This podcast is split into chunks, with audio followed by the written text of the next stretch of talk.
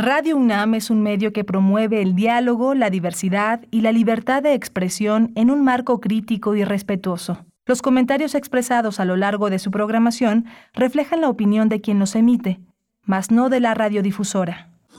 Radio UNAM presenta Primer Movimiento. El mundo desde la universidad.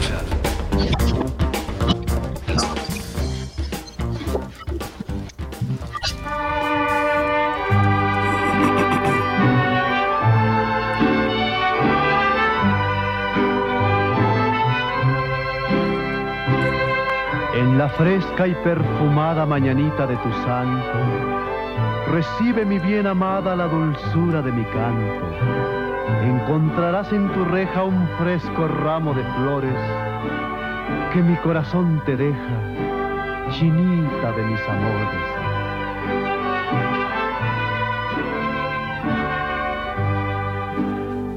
Estas son las mañanitas que cantaba el rey David a las muchachas bonitas se las cantamos aquí.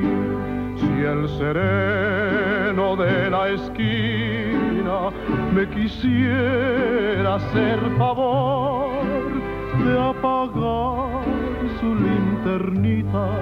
mientras que pasa mi amor. Despierta, mi bien, despierta, mira que ya amaneció. Ya los pajarillos cantan, la luna ya se metió.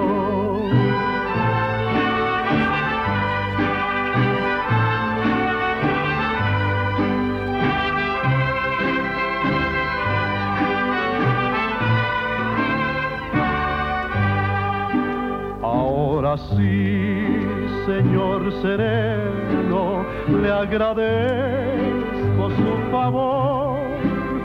Encienda su linternita, que ya ha pasado mi amor.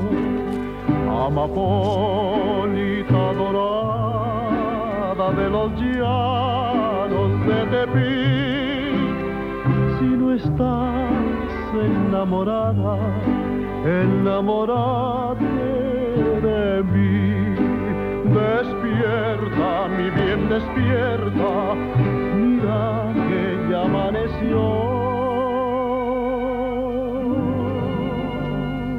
Ya los pajarillos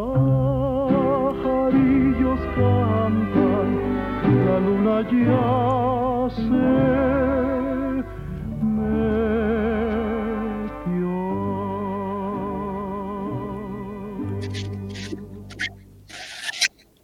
Tal día, tal día como hoy, 4 de agosto, pero de 2014, esta emisora dio la bienvenida a un proyecto que venía a ocupar el espacio de las mañanas en la programación, hacer una opción con mirada cultural y desde ahí, desde ahí eh, también observar el acontecer y reflexionar al respecto, un espacio al que no le ocupa lo urgente, sino lo importante. Y hoy estamos de festejo en primer movimiento. Este espacio cumple ocho años de vida junto con todos ustedes porque de verdad eh, parece y suena a un lugar común, pero en realidad todo lo que hacemos cada mañana aquí, el componente central de este espacio son ustedes, nuestros radioescuchas, y, y lo hacemos así para ustedes cada mañana. Gracias, bienvenidos, bienvenidas en esta mañana de jueves jueves 4 de agosto de 2022. Saludo a todo el equipo, a todo el equipo, a Rodrigo Aguilar, que está en la producción ejecutiva, a Violeta Berber en la asistencia de producción, Arturo González operando la consola en los controles técnicos, Tamara Quiroz está en redes sociales, Antonio Quijano, nuestro jefe de noticias, Patricia Zavala le asiste en las noticias también, Miriam Trejo, la coordinadora de invitados, Carmen Zulaya, que es la más, la más nueva en el equipo, eh, recientemente se, se incorpora como asistente de la coordinación de invitados y por supuesto a Miguel Ángel Quemain, que está aquí al pie del cañón. Suenan nuestras voces, pero hay detrás todo un equipo y un trabajo que no para en todo el día. Miguel Ángel Quemain, buenos días y felicidades.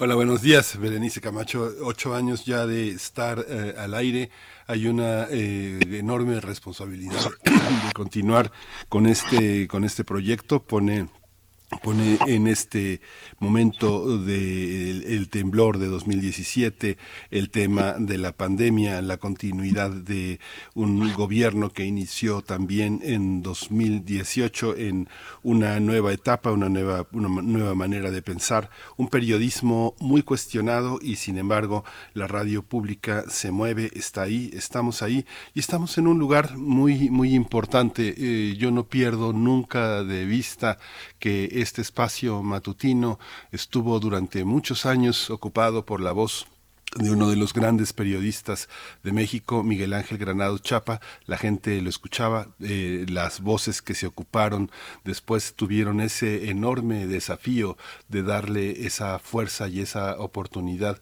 a la, a la voz de Miguel Ángel Granado Chapa, nada menos que un escritor, un escritor con una enorme credibilidad, con una enorme capacidad de comunicación con los jóvenes, de, una gran imaginación, que es Benito Taibo, otra escritora, periodista, Juana Inés Deza, y, Luisa Iglesias Arvide, que también eh, ese trío comandó durante mucho tiempo, durante prácticamente el arranque, los tres primeros años de primer movimiento, este, este espacio, también tres voces de una enorme credibilidad que sucedieron a un, a un espacio matutino que ocupaba un, gran periodista. Así que pues tenemos una enorme responsabilidad, como dicen nuestras señas de identidad en la mañana.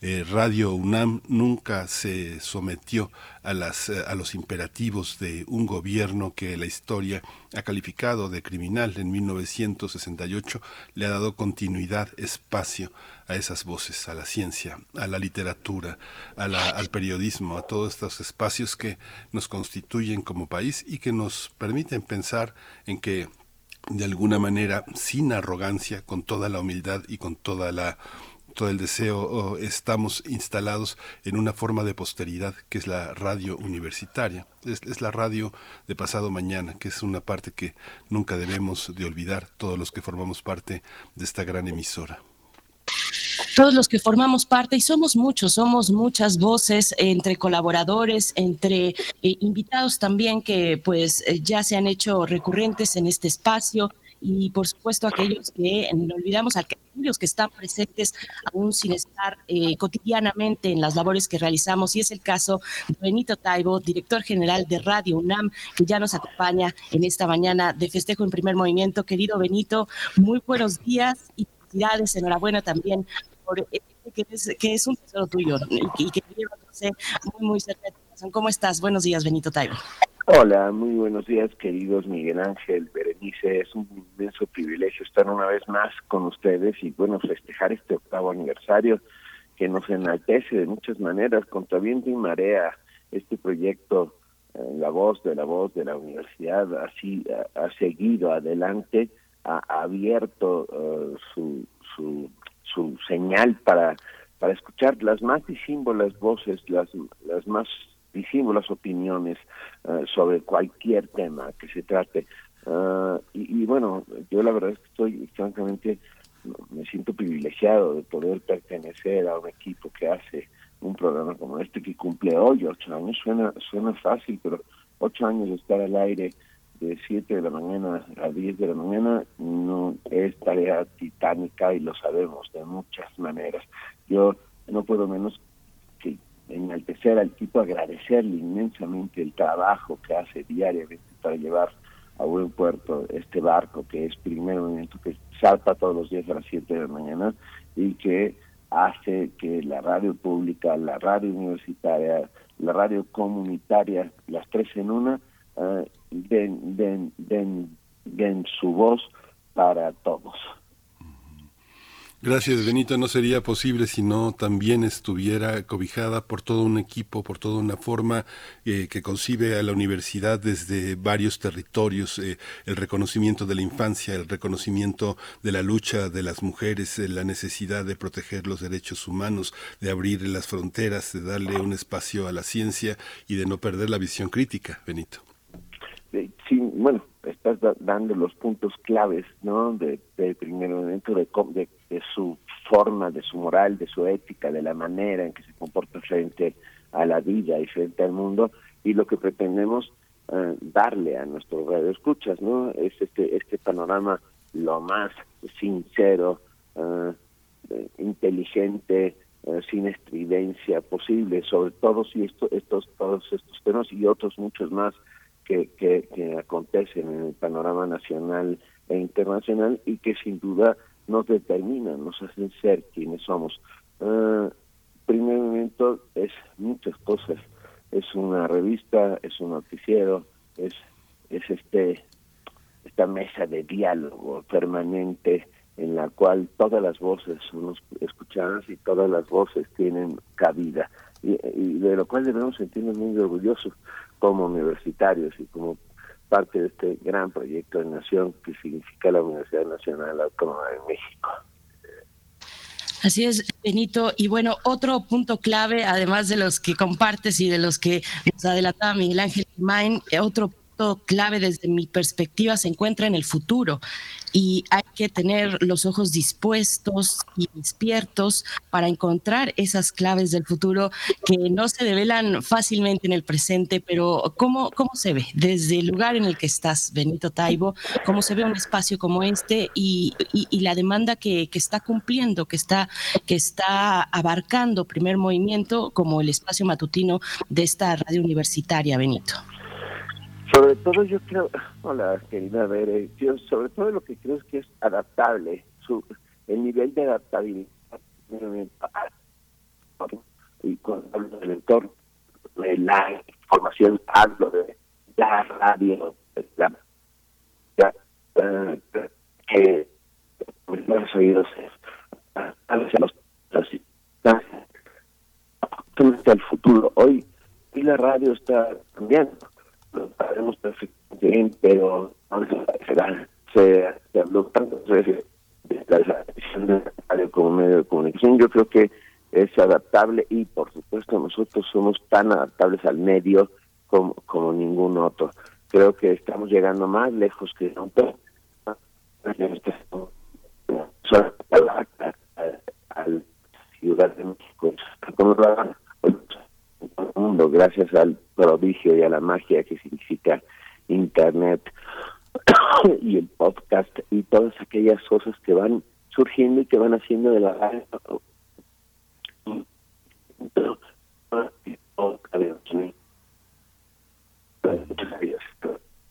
se puede eh, llegar y, y, vivir y convivir y, y, tener algo para cada uno de aquellos que se acerquen a ella esperando recibir información.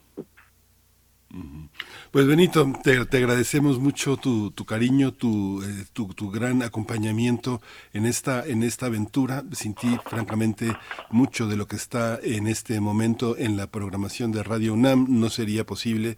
Estamos agradecidos con tu gestión, con la gestión de todo el equipo de difusión cultural, con la buena mano del rector que eh, ha generado también el respeto por este espacio de toda la comunidad universitaria. Te agradecemos mucho tu confianza y pues tu acompañamiento y esperamos que pronto podamos abrazar a nuestros radioescuchas. Vamos a generar formas de poder reunirnos. Hemos tenido su confianza, su acompañamiento y no hay nada como la presencia, eh, reconocernos, dar eh, cuenta que estas voces tienen un cuerpo y pues por supuesto tienen un corazón tan grande como el de nuestros radioescuchas que siempre han estado en todos los aniversarios acompañando. Ojalá pronto para el próximo estemos juntos celebrando la posibilidad de reunirnos de manera segura, Benito. Por supuesto, claro, sí, muchas felicidades a todo el equipo de Primer Movimiento y a todos los que integran Radio UNAM, porque es un proyecto común y es de todos y hay que defenderlo entre todos. Muchas gracias a ustedes, particularmente, que le dan voz a este maravilloso proyecto. Gracias. Gracias, Benito Taibo, director general de Radio UNAM. Hasta pronto. Y bueno, ahí eh, hay mucho corazón en esto que hacemos, hay mucho, mucho corazón en esta emisora. Está hecha de eso, fundamentalmente de corazón, de compromiso y de convicción. Así es que, como dice Benito Taibo, es una felicitación no solo para los que hacemos primer movimiento, sino para toda la radiodifusora universitaria. Y bueno, pues ahí está este primer, eh, pues esta primera manera de reflexionar, de celebrar también eh, sobre este octavo aniversario de primer movimiento y vamos a tener por delante, por delante pues muchos invitados, contenidos distintos también. Vamos a eh, abrir con humor. Humor de mis amores es el espectáculo que presenta Alejandro García Villaló Virulo, músico, humorista cubano, que se estará presentando en dos únicas funciones el día de hoy y mañana también en el Teatro Bar El y nos va a dar los detalles de esta presentación de este espectáculo en unos momentos. Sí, es estupendo celebrar, eh, abrir con este humor, humor de un hombre que además forma parte de todo el patrimonio, del poder patrimonio musical e intelectual de América Latina. Vamos a tener también la ciencia, la ciencia en el Observatorio Astronómico que tiene a su cargo la doctora Gloria Delgado Inglada. Hoy el tema es el primer agujero negro estelar inactivo que se encuentra fuera de nuestra galaxia. Vamos a desarrollar hoy ese tema. Y en la segunda hora, en la nota del día, hablaremos de las audiencias. Vamos a hablar de ustedes, de ustedes si quieren también hablar con nosotros a través de redes sociales. Hablaremos de las audiencias y la radio pública. Todos somos audiencias.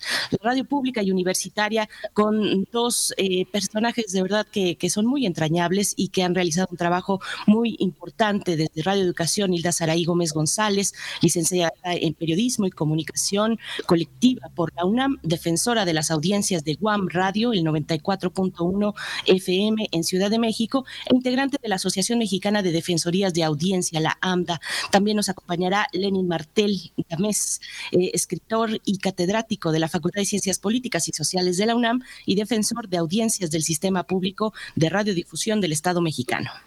Vamos a tener como todos los días la poesía necesaria y hoy eh, será tendré el privilegio en este aniversario de que sea mi turno.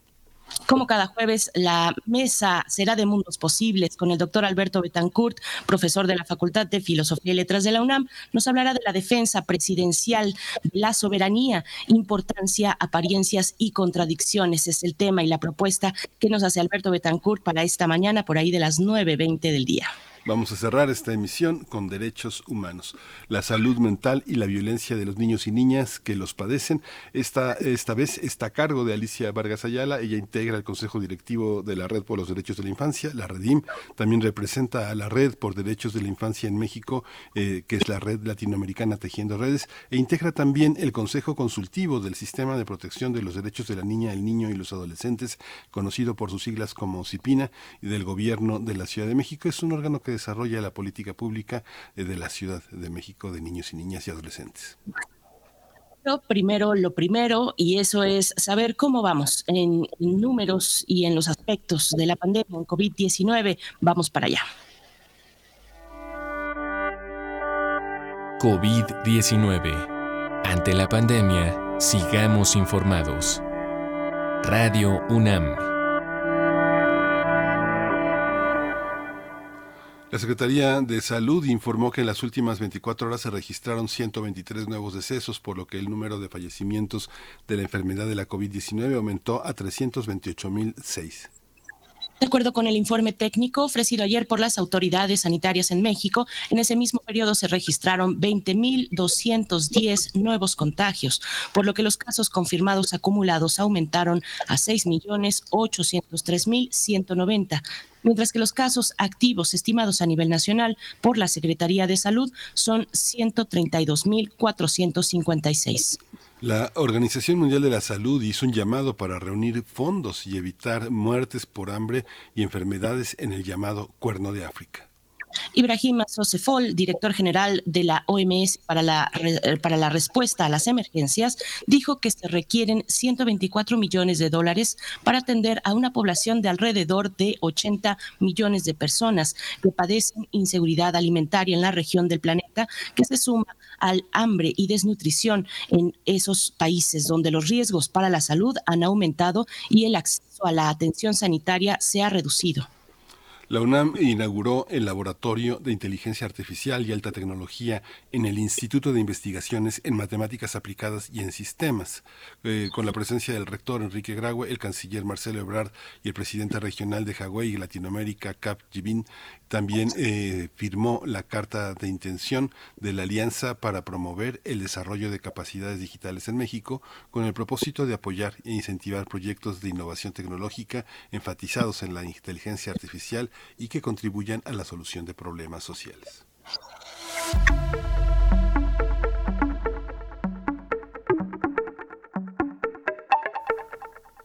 Vamos con recomendaciones culturales. Hay mucho que hacer en la UNAM y en sus distintos espacios que se dedican a la cultura. Danza UNAM invita al espectáculo Navegando por las Puertas del Cielo, una obra que aborda el origen del movimiento como impulso hacia un desplazamiento del cuerpo y de su trabajo en el espacio-tiempo para realizar un viaje a lo profundo, auténtico e irracional del ser. Las funciones van a ser este viernes 5 eh, de agosto a las 8 de la noche, el sábado a las 7 y el domingo a las 6 de la tarde en el Salón de Danza del Centro Cultural Universitario. La entrada es libre. La entrada es libre, pues no se lo pierdan. Pues eh, vamos a ir con música. Una, eh, pues la curaduría musical, la propuesta musical de esta mañana está a cargo de la producción de Primer Movimiento y esto se titula mm, Carrot y está a cargo de Hollow.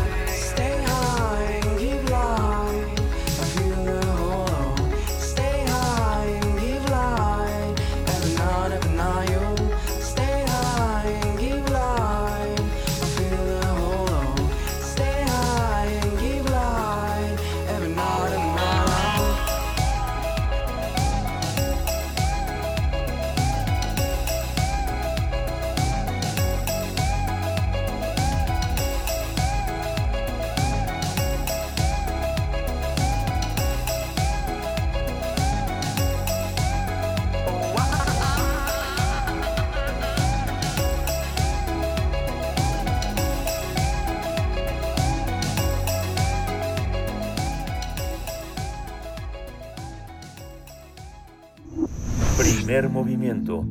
Hacemos comunidad con tus postales sonoras. Envíalas a primermovimientounam.gmail.com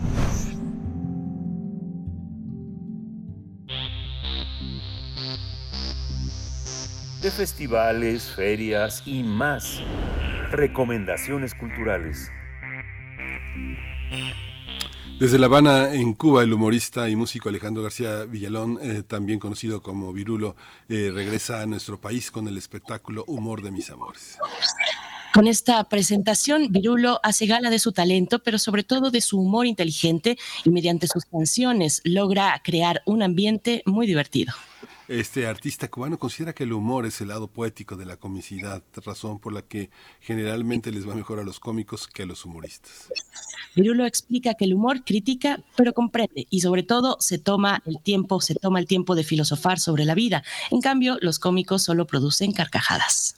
Si estás interesado en este espectáculo, va a estar hoy, va a estar hoy jueves y viernes y mañana viernes 5 de agosto a las nueve y media de la noche. Hay que llegar un poquito antes al Teatro Bar El Vicio allá en Coyoacán y está con nosotros en la línea en esta mañana eh, precisamente Alejandro García Villalón, Virulo, músico, humorista cubano y nos da mucho gusto encontrarnos una vez más esta mañana. Virulo, querido, bienvenido a Primer Movimiento. Te saludamos Miguel Ángel Quemain y Berenice Camacho. ¿Cómo estás? Muchísimas gracias y bueno, muchas gracias por la, por la invitación a su programa.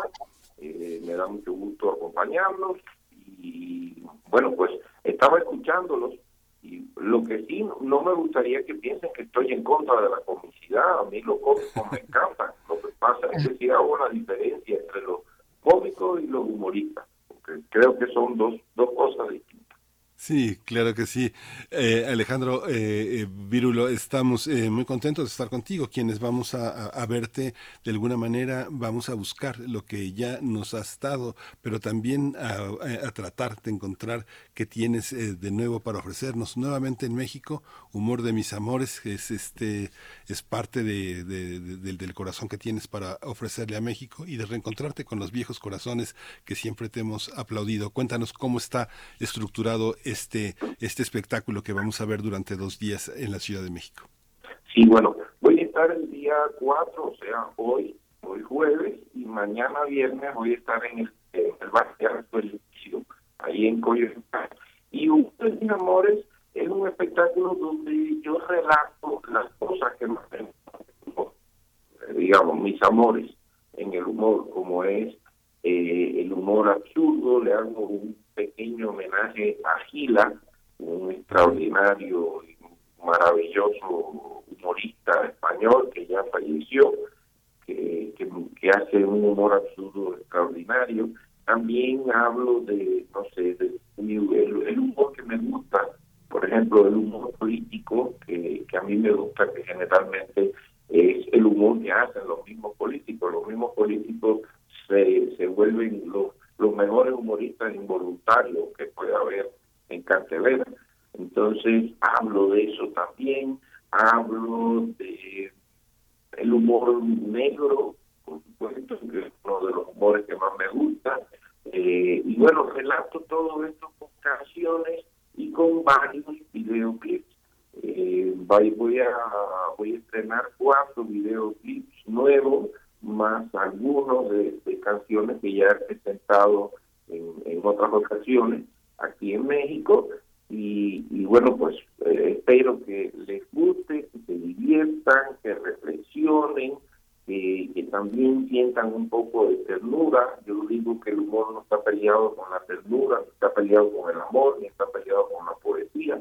Al contrario, yo creo que, que forman parte de un todo y insisto mucho en esto, porque en los últimos tiempos eh, se ha vuelto a veces el humor como un arma del odio, donde hacemos chistes para burlarnos, para dañar y para odiar a otras personas. Y me parece que ese no es un buen camino para esta manifestación. Esta es una manifestación que tiene que ver mucho con, la ternura humana, con la con la, con la capacidad de, que volvamos a ser niños, que volvamos a, a, reírnos de, de, todo en la vida, pero, con, dulzura, con, con, amor, sin dañar a los demás. Ay, Virulo, pues fíjense que en el texto que acompaña la presentación eh, informativa de este espectáculo, Humor de mis amores, en algún momento dices esto. Un amigo mío solía decir que los humoristas hablamos en serio, pero provocamos risa. Esa es nuestra suerte y nuestra desgracia.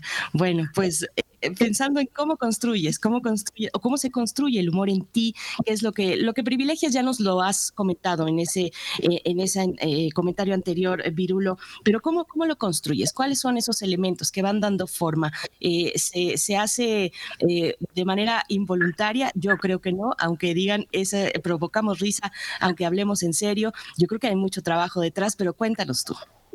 Sí, que, la, la, diferencia que yo más entre el, humor y la, y la comicidad es que en el humor siempre hay un tratamiento serio. Uno empieza como tiene una, una historia que contar, tiene algo que contar, y la forma, el vehículo, es el humor. Eh, es más, yo creo que la primera gran obra humorística de, del habla hispana es Quijote, porque tiene toda la estructura de, de una obra de humor. Es decir, el, Quijote está hecho con muchísimo humor, pero está hecho con humor entendido de esta forma que yo te digo. Es, es humor para provocar sonrisas a veces y sobre todo provocar reflexión. Y eh, yo creo que esa es la base por la que trabajar. En el caso mío, siempre el, humor empieza por las cosas que me preocupan. Eh, cuando quiero hablar de algo que a veces incluso me duele, eh, por un problema ya, no sé, de, mi manera de expresarme, salen las cosas de forma humorística y, de, y, da risa. Entonces, eh, eso yo creo que es una, una característica que comparto con muchísimos humoristas, que es el, tratar de hablar en serio, pero que los demás se siguen. Creo que eso lo descubrí desde muy pequeño, cuando se enojaba y, me echaba un rollo y la gente lo que hacía reírse de las cosas que yo estaba diciendo en vez de tomarme en serio. Entonces yo creo que eh, esa, no sé si es un defecto de, de la naturaleza o lo que sea, se puede explotar muy bien para hacer cosas que comuniquen con los demás. Eh, algo que, es muy interesante, porque a través del humor se pueden decir cosas que serían muy hirientes o muy chocantes si se dijeran en serio, ¿no?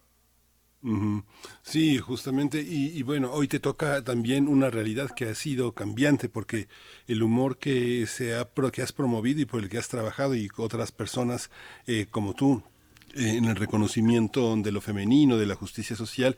Hoy tenemos eh, un humor que se ha hecho mucho a costa también del dolor que ha provocado la pandemia, pero también de los feminicidios, también de un espacio que, que, ha tenido visibilidad, pero que ahora no solo busca visibilidad, sino justicia, que es el, el tema de las mujeres, de la diversidad sexual, y el tema también que tiene que ver con la política. Uno ve eh, realmente las, eh, los ataques al presidente de la República que carecen de humor, están llenos de odio. No hay un discurso de convencimiento hacia la sociedad, sino un discurso de descalificación al opositor político. ¿Cómo lidiar con eso, Virulo? ¿Cómo lidiar con esas nuevas formas, esas estrategias que mucha gente quiere oír? Mucha gente desgraciadamente emponzoñada con estas maneras, con esos estigmas, trata de escuchar eso. ¿no? ¿Cómo, cómo luchar? Con eso como, como artista, eh, como un artista popular que se enfrenta al público en vivo? Pues mira, te diré que, a mí me, preocupa mucho que por un lado tenemos eh, a través del internet, de las redes sociales y todo eso, tenemos toda la cultura de la humanidad eh, al alcance de la mano en un teléfono, un teléfono celular, tú puedes tener eh, tener a, tu, a, toda la cultura de la humanidad. Y sin embargo, estamos utilizando ese medio tan maravilloso y tan extraordinario de la tecnología para para eh, eh, atacarnos, para para como tú decías bien, descalificarnos, eh, me parece una cosa que, que es muy absurda, ¿no? El, el, la, utilización específicamente creo que es donde más se usa esto, que es en las redes sociales, es la descalificación y el constante linchamiento de unos a otros. Eh, además pone, pone en juego una cosa que a mí me parece muy importante, que es eh, cómo, cómo vamos a, entender la democracia eh, que pone, que iguala al, al sabio con el ignorante, que iguala al mentiroso con, con la persona honesta. Eh, esa es una manera muy extraña de entender la democracia y, me parece que esto de las redes sociales se ha convertido eh, en una cosa pues bastante terrible porque de repente eh, los que tienen razón son los que menos la tienen y es, es como un mundo al revés y todo no se todo se trata de resolver así con odio es decir cuando tú no tienes eh, cuando tú no tienes manera de justificar lo que está diciendo, pues lo más fácil es de calificar, odiar, atacar, y, muchas veces sin entender, sin entender muy bien. Yo, yo siempre he, dicho que, el humor, el humor debe atacar, pero comprender. Y cuando tú comprendes de lo que tú estás hablando, pues, todo suena de otra forma. Entonces, eh, pues me parece, la verdad, una cosa muy terrible que se esté utilizando todo, todo este maravilloso aparato que tenemos de redes sociales, de Internet, para descalificar y para odiar. Hay una cosa muy, muy acentuada, eh, yo creo que la gente, eh, sus frustraciones diarias, sus problemas, los vuelcan a través de las redes sociales en, ataques, ataques a veces absurdos, como puede ser los ataques eh, que tú mencionabas al presidente de la República, como pueden ser ataques a, a sus vecinos, a sus amigos, a, cualquiera que haga algo que les moleste, pues es una manera muy cómoda de atacar escondidos en un anonimato que dan las redes sociales y con ese y con esa falsa falsa falsa democracia de que todos somos iguales y todos tenemos derecho a opinar y a decir cualquier estupidez.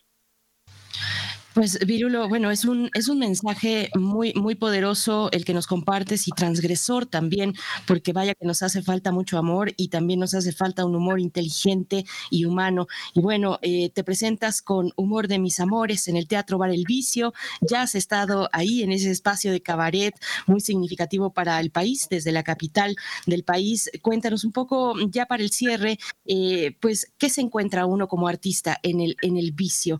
Eh, ¿qué, ¿qué, distingue al vicio de otros espacios para ti? El vicio tiene un espacio, primero que es un espacio que, que privilegió desde los tiempos de Jesús ese, a ese sitio ahí en Coyoacán. A mí me parece un espacio muy bonito, amplio el escenario, un lugar eh, muy bien atendido, ahora por la reina chula, que, son una chulada. Esas, esas, esas compañeras son maravillosas y, me gusta mucho eh, el enfoque que tienen de, las cosas que presentan. Comparto muchísimos puntos de vista con, con la Reina Chula y con, y con el vicio. Y pues me encanta, me encanta que, me inviten a, presentarme allí. Voy a estar, como te dije, el jueves, o sea, hoy, y mañana viernes. El sábado me voy a Puebla, a un lugar que se llama Sala Forum, y voy a presentar también el espectáculo allá en Puebla. Pero bueno, lo más importante va a ser estas presentaciones en la Ciudad de México de Humor de mis amores en el vicio. Pues te agradecemos muchísimo, muchísimo, Virulo. Ahí vamos a, estar acompañándote hoy a las 9.30, mañana a las 9.30. Es una gran oportunidad de reconciliarnos, de pensar, de reír. Así que este, muchas felicidades, bienvenido a México y pues mucha, mucha, mucha vida, mucha salud, querido Virulo. Muchas, muchas gracias y, y muy honrado que me hayan invitado. Creo que ustedes están de celebración también. Sí. Y entonces, bueno, pues los felicito y, nada, pues a seguir adelante y tratar de llevar eh, un poco de, cultura, pero con alegría y, con amor que necesitamos, necesitamos mucho amor. Gracias. Así es, Virulo, muchas gracias. Parezco igual mercado, uno que, que era adivinador y decía mucho, pero mucho, mucho amor, pero sí es verdad que si hace falta amor eh, tanto odio y tanta y tanta descalificación, ¿no? Sí. Pero bueno, un beso muy grande y un abrazo para todos. Gracias. Otro de vuelta, Virulo, Alejandro García Villalón, que se presenta esta noche de jueves 4 y mañana, viernes 5 de agosto, 21 a 30 horas en el Teatro Bar El Vicio. Y nosotros vamos a escuchar, vamos a escuchar la voz de uno de nuestros colaboradores. Eh, varios de ellos generosamente nos comparten un mensaje de aniversario para Primer Movimiento y para ustedes, por supuesto. Así es que vamos a escuchar. Nuestros amigos de Primer Movimiento.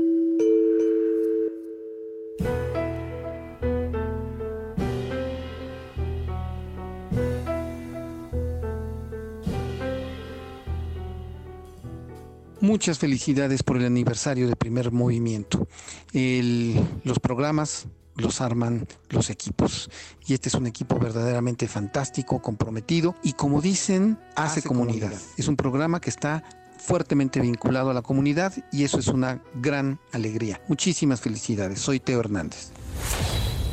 Hola, soy Jacobo Dayan, del director del Centro Cultural Universitario Tlatelolco. Quisiera felicitar a Primer Movimiento por este aniversario. Y bueno, es un espacio sumamente relevante, cualquier medio de comunicación y, y particularmente un medio universitario donde nos obliga a estar reflexionando permanentemente sobre las condiciones graves que se viven en el país en distintos temas, particularmente en materia de derechos humanos, impunidad, violencia, la calidad de nuestra democracia.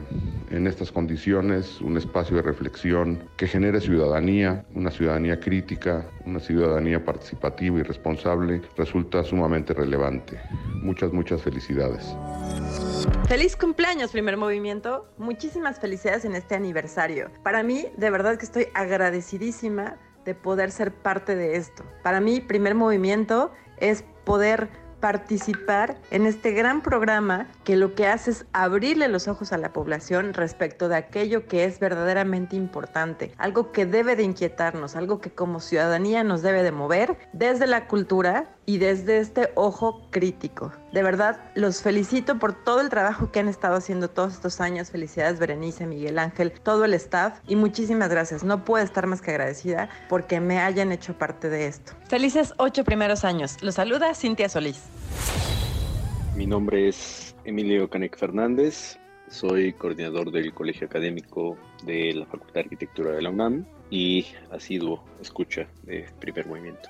Después de el vacío que se generó cuando Plaza Pública de Miguel Ángel Granados Chapa dejó de transmitirse y acompañarnos cada mañana durante tanto tiempo como para poder entender de otra manera lo que ocurría en este país y en el mundo. Una mañana apareció de una manera luminosa un programa llamado Primer Movimiento, en donde había dos condiciones básicas que empezaban a plantear un futuro promisorio. El hecho de eh, plantear el mundo desde la universidad y por otro lado pensar en, en, el sentido de hacer comunidad. Entonces eso poco a poco fue ganando adeptos por lo que se ve y bien pronto empezó a tener una voz dentro del ámbito radial del espectro mediático de nuestro país al grado de convertirse en un punto de referencia para eh, no solamente el ámbito universitario, sino fuera de él. Entonces, me parece que esta idea de una radio universitaria en donde se puedan discutir desde otro punto de vista y no desde la inmediatez los temas que acontecen, eh, nos pareció una condición necesaria como para poder oxigenar la vida pública de nuestro país y de alguna manera también construir con argumentos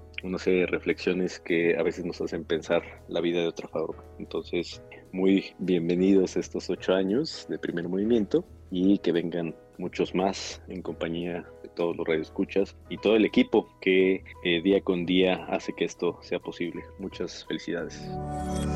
Quiero ofrecer mi muy sentida felicitación a todas y todos y cada una de las personas que hacen posible mantener una estación de radio plural, abierta, científica y universitaria. Mi reconocimiento a la labor de Radio UNAM que nos ofrece día a día información y aportes para pensamientos críticos. Gracias por este espacio útil para la sociedad y muchas felicitaciones en su aniversario. Gracias por su labor. Con el cariño de siempre, Alicia Vargas.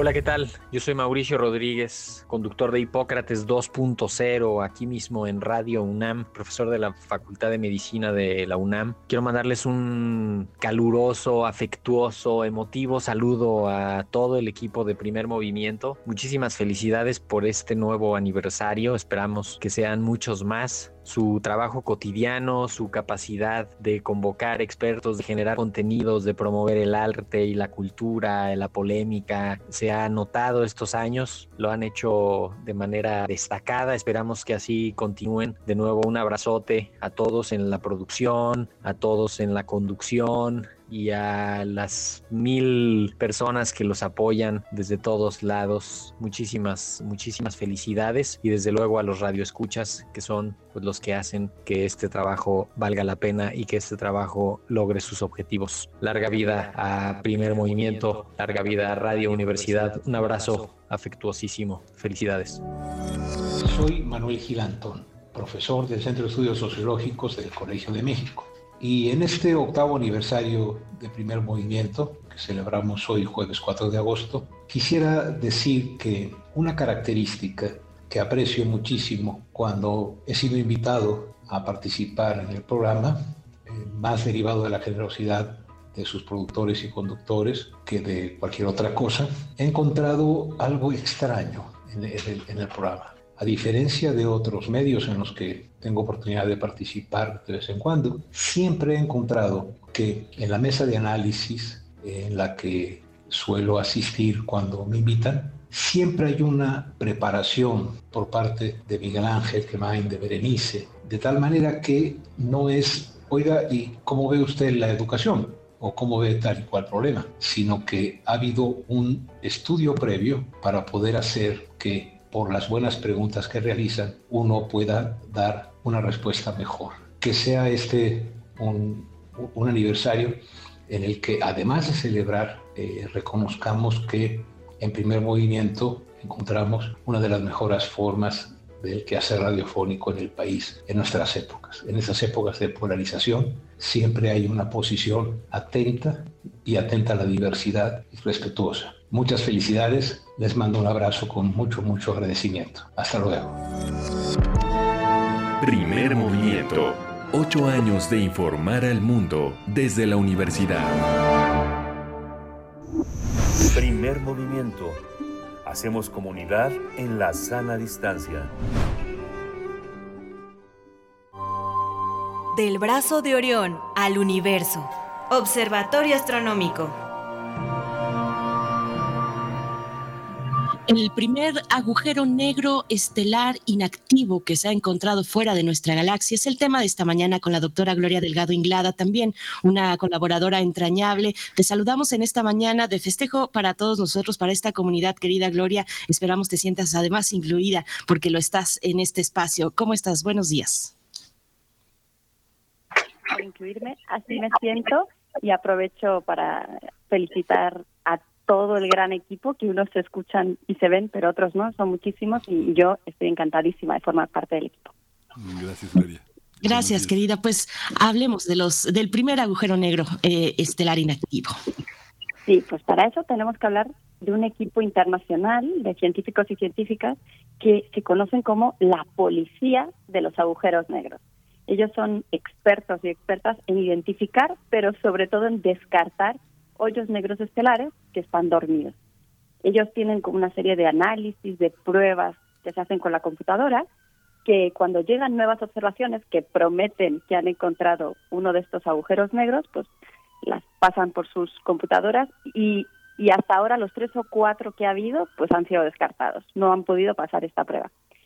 Es gracioso, dentro del grupo hay un astrofísico que incluso lo, lo apodan el destructor de agujeros negros porque por lo visto su análisis exhaustivo pues no deja un agujero negro vivo.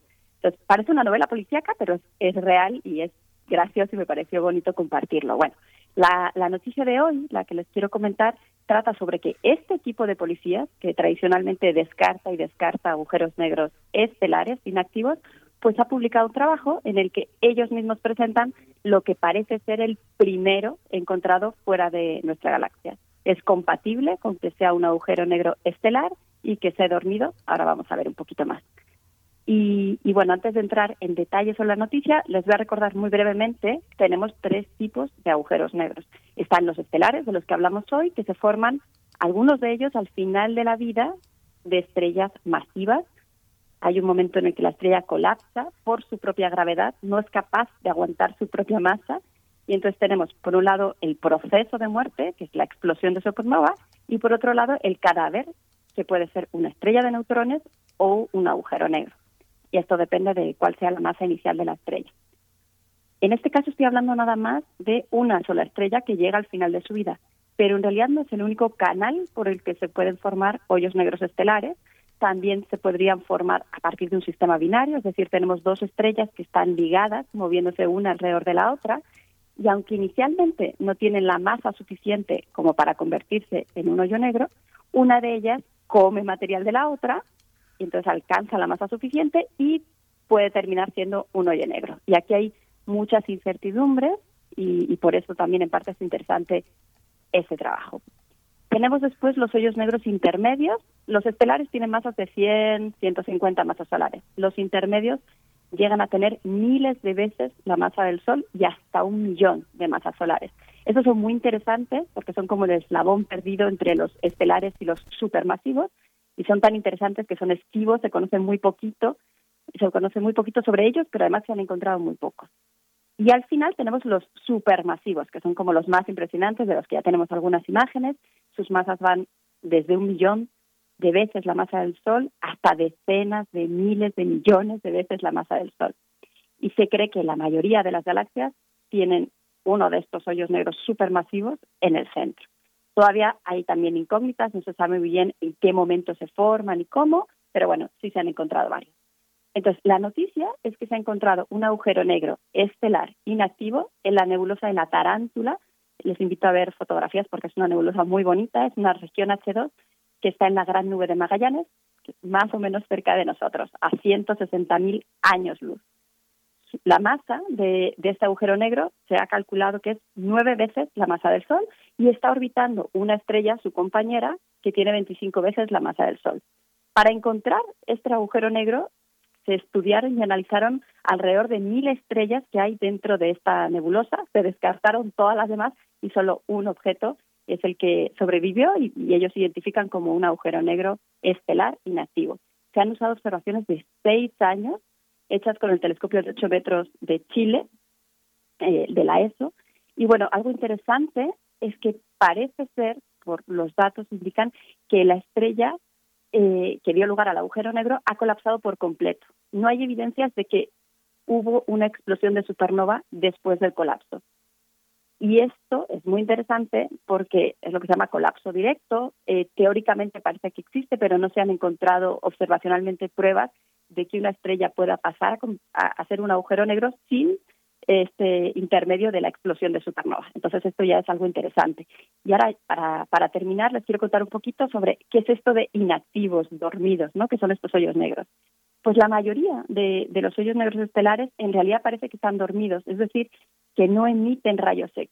Esta emisión de rayos X, de hecho, es lo que se suele usar para poder detectar los agujeros negros estelares si no hay edición, pues encontrarlos es muchísimo más complicado, ¿no? Y los rayos X se producen cuando el material de la estrella compañera cae en el disco de acreción del agujero negro, se come material y entonces emite esos rayos X. Si no hay emisión, pues hay que buscar un método alternativo y lo que se hace es analizar la luz de la estrella compañera, que contiene pistas sutiles sobre el objeto que la está orbitando. Esa luz sufre modificaciones por la enorme masa del objeto y haciendo una serie de cálculos se puede llegar a estimar la masa de la estrella y del objeto que está orbitando y dependiendo de, la masa que tenga ese objeto, pues ya se sabe si es una estrella de neutrones o un hoyo negro. En este caso se han utilizado un montón de métodos y se han pasado por todas las pruebas que tienen este grupo policíaco y al final llegan siempre a la misma conclusión. es un agujero negro estelar que tiene unas nueve masas solares. Se espera en realidad que haya miles de millones de agujeros negros estelares por ahí afuera, pero cuando se hacen cuenta en realidad se han encontrado muy pocos con, con emisión de rayos X y entonces lo que se piensa ahora es que la mayoría de los agujeros negros estelares en realidad son como este, están callados, silenciosos, dormidos, ¿no?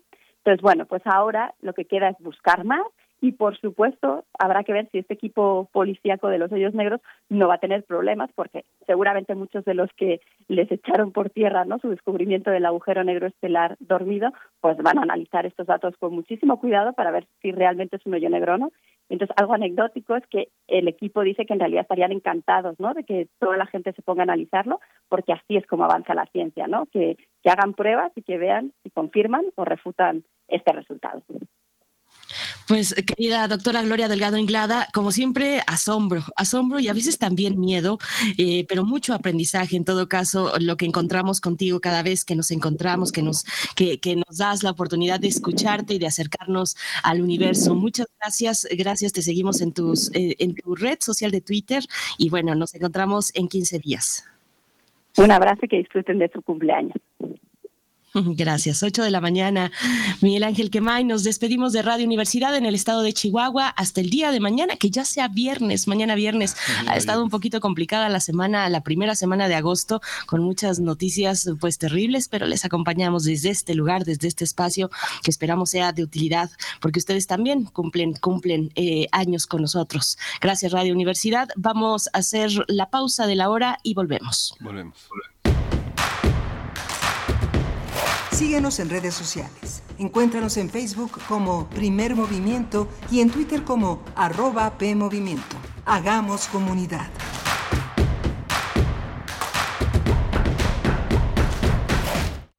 Escucha. Un tejido infinito de impulsos. Un diálogo en los matices del silencio. Islas Resonantes. Pensar el mundo a través del sonido. Quinta temporada. Reflexiones y entrevistas en torno a la escucha con Cintia García Leiva. Miércoles a las 16 horas después del corte informativo. Retransmisión sábados a las 19 horas. Radio UNAM. Experiencia sonora. Ya viene Filuni la Feria Internacional del Libro de las Universitarias y los Universitarios. Del 30 de agosto al 4 de septiembre. Invitadas especiales, Universidad Complutense de Madrid y Universidad de Costa Rica. Acceso gratuito. Nos volvemos a encontrar. Más información en filuni.unam.mx. Si eres aspiracionista, si te gusta ir para adelante y ser el mejor en lo que haces, nosotros somos los que hemos convertido a Yucatán en el estado más seguro de México. Además, Querétaro construye el primer auto superdeportivo ultraligero y Guanajuato construirá el primer avión 100% mexicano. Somos Acción Nacional y estamos preparados para cambiar el rumbo de México hacia el camino del bien y la libertad, unidos por un México mejor. Partido Acción Nacional. En el caos de la vida, narrar establece una sensación de causalidad. Es una capacidad humana invaluable. Inscríbete al curso en línea Narrativa, Multiplicidad de Ideas, impartido por el doctor José Alejandro Montes Vázquez, especialista en literatura. Un espacio de intercambio y reflexión sobre el acto de contar historias desde distintas disciplinas del conocimiento Sábados del 10 de septiembre al 29 de octubre, de 10 de la mañana a 12 del día. Informes e inscripciones al correo cursosunam.gmail.com. Pregunta por los descuentos vigentes. Radio UNAM. Experiencia sonora.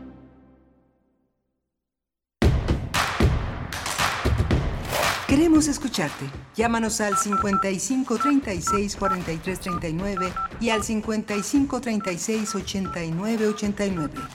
Primer movimiento. Hacemos comunidad.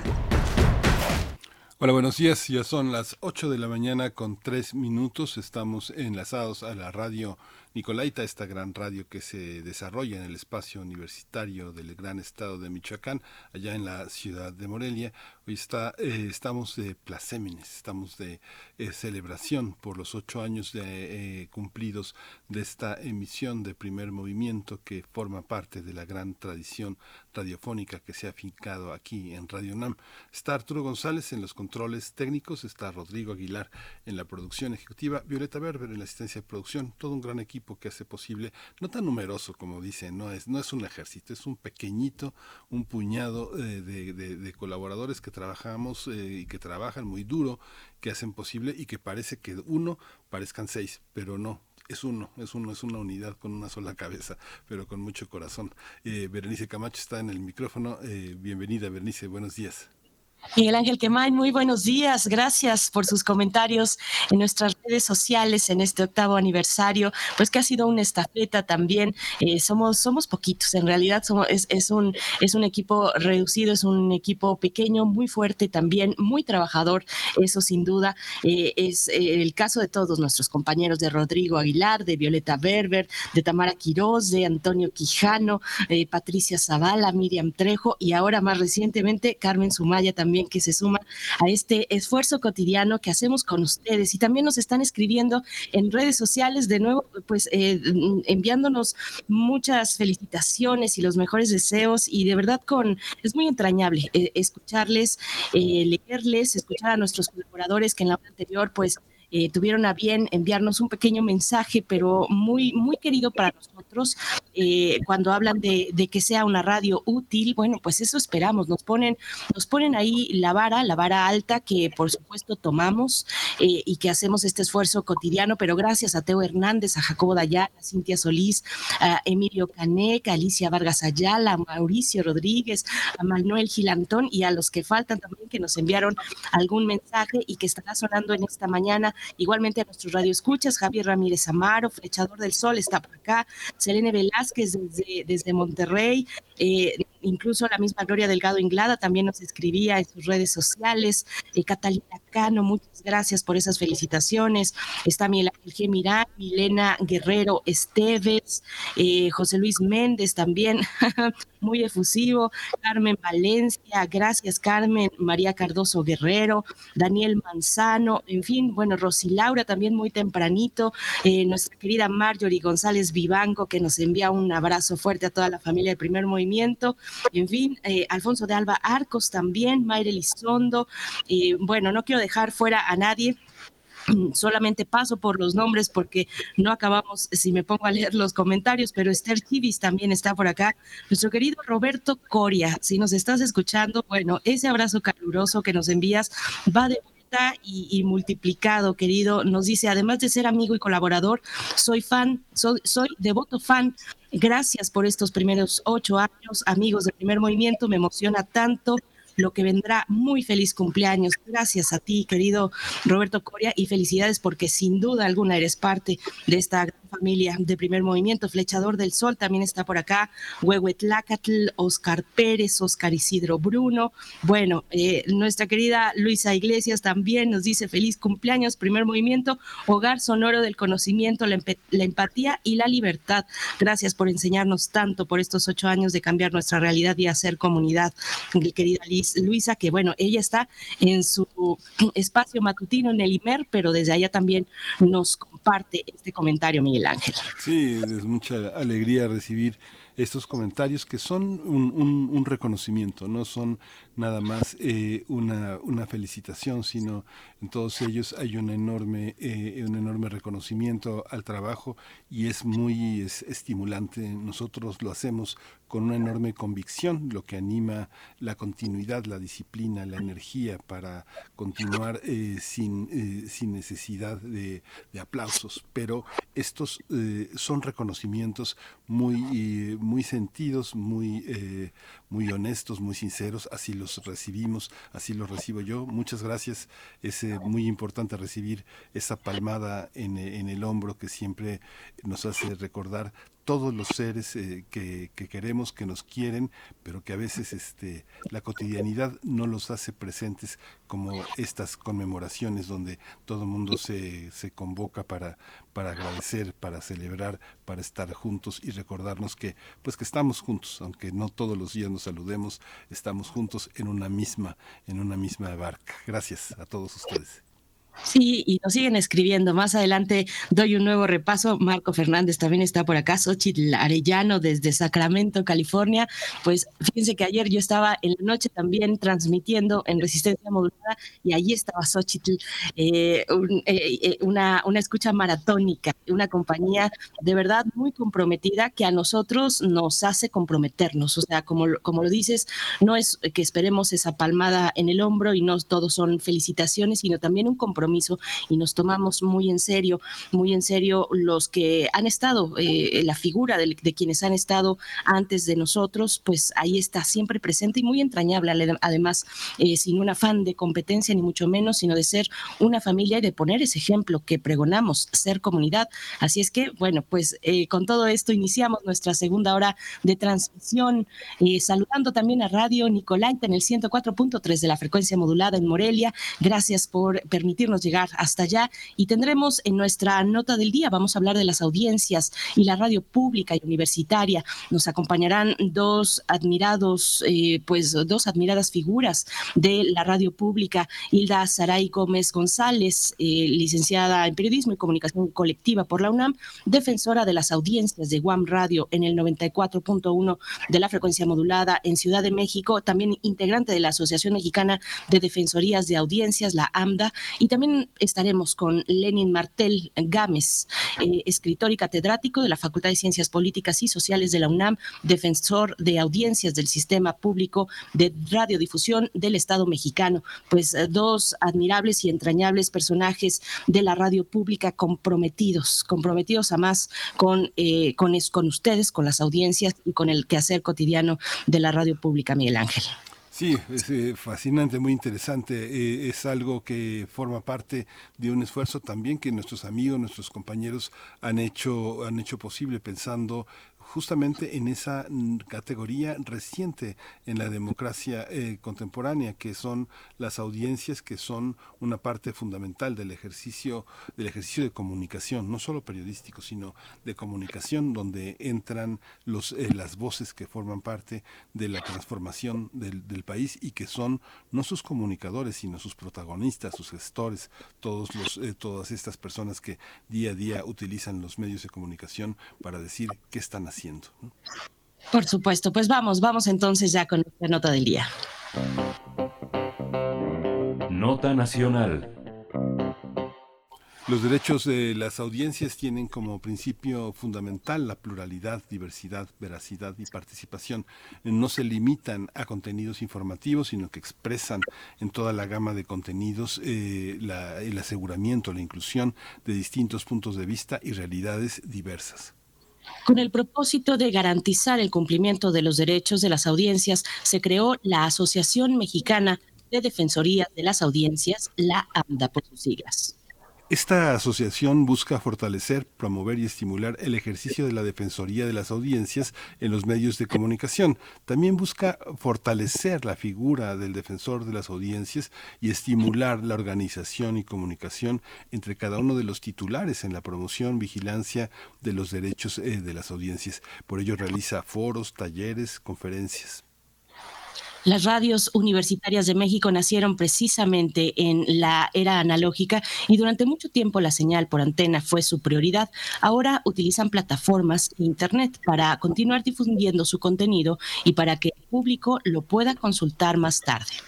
A diferencia de las emisoras comerciales, las universitarias están dedicadas a la difusión de la educación, la cultura y la ciencia pues vamos a conversar esta mañana sobre los derechos de las audiencias de ustedes, queridos radioescuchas, y los espacios informativos de la radio pública y universitaria. Y nos acompañan, como hemos anunciado, dos, eh, eh, dos figuras muy importantes y muy admirables, además, si me lo permiten de mi parte, Hilda Saray Gómez González, licenciada en Periodismo y Comunicación Colectiva por la UNAM, defensora de las audiencias de Guam Radio, el 94.1 de la frecuencia modulada en Ciudad de México, integrante de la Asociación Mexicana de Defensorías de Audiencias, la AMDA. Hilda Saray Gómez González, un, privilegio poder escucharte esta mañana. Gracias por aceptar esta invitación en un día que para nosotros es muy significativo, nuestro aniversario en este espacio en primer movimiento. Hilda Saray, gracias, bienvenida, ¿cómo estás?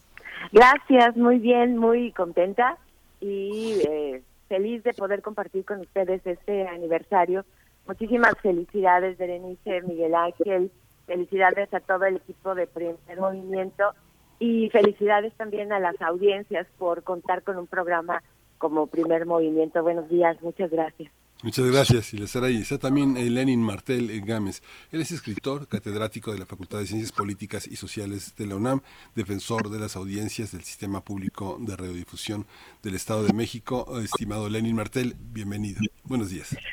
¿Qué tal? ¿Cómo están? Berenice, Miguel Ángel y también a, mi queridísima colega, amiga eh, Hilda Saray. Y pues muchísimas felicidades también a igual a primer movimiento y a todo el equipo este pues han hecho un programa eh, muy interesante en beneficio de las audiencias como ya lo mencionó Hilda Fray Gracias, Lenin Martel. Pues bienvenidos ambos. De verdad que, que hay mucha admiración eh, en este espacio hacia ustedes. ¿Con qué iniciar? Eh, ¿Qué reflexión sobre la relevancia y el avance gradual de los derechos de las audiencias nos quisieran compartir para abrir, para abrir esta charla? Hilda Saray, por favor. Muchas gracias. Hola, Lenin, ¿cómo estás? No estaba segura de que ya estuvieras en línea, pero te saludo con mucho gusto, amigo. ¿Cómo te va? Muy bien, gracias. Pues mira, eh, creo que nos encontramos en un momento de la historia en donde eh, muchas cosas interesantes están están pasando en el ámbito de la cultura, en el ámbito de los medios, de la comunicación, por supuesto que en todos los demás ámbitos de la vida social, pero me refiero a estos tres ámbitos que son los que nos competen junto con el ámbito de los derechos humanos. Y creo que el tema de los derechos de las audiencias tiene que verse en contexto con estos otros elementos que yo mencionaba y juntos forman parte de este panorama contemporáneo en donde eh, lo significativo tiene que ver, un poco como lo dice primer movimiento, en hacer comunidad, en hacer comunidades en donde haya una reflexión profunda y una acción hacia adelante respecto a los derechos humanos en general, que conllevan también una responsabilidad humana en la relación con los otros, en la relación con las comunidades a las que pertenecemos y, por supuesto, en nuestra relación con el planeta mismo y con las otras especies. Entonces, creo que es un tema sumamente importante porque tiene que ver con el estatuto de humanidad que nos habita y que estamos construyendo. Así creo que es de, de importante ahora en esta época digital. Eh, gracias, Hilda. Lenin Martel, ¿cómo lo ves? Las audiencias y sus derechos en el panorama, un panorama muy desafiante, lo sabemos, lo vivimos eh, todos los días, desafiante para la sociedad, desafiante para los medios, por supuesto. Lenin, ¿qué, nos puedes decir para iniciar? Definitivamente lo es, y como lo dice Hilda Saray, es eh, estos derechos contribuyen, como lo dijo bien Hilda, a avanzar en, en nuestros derechos humanos. Esto es algo bastante importante.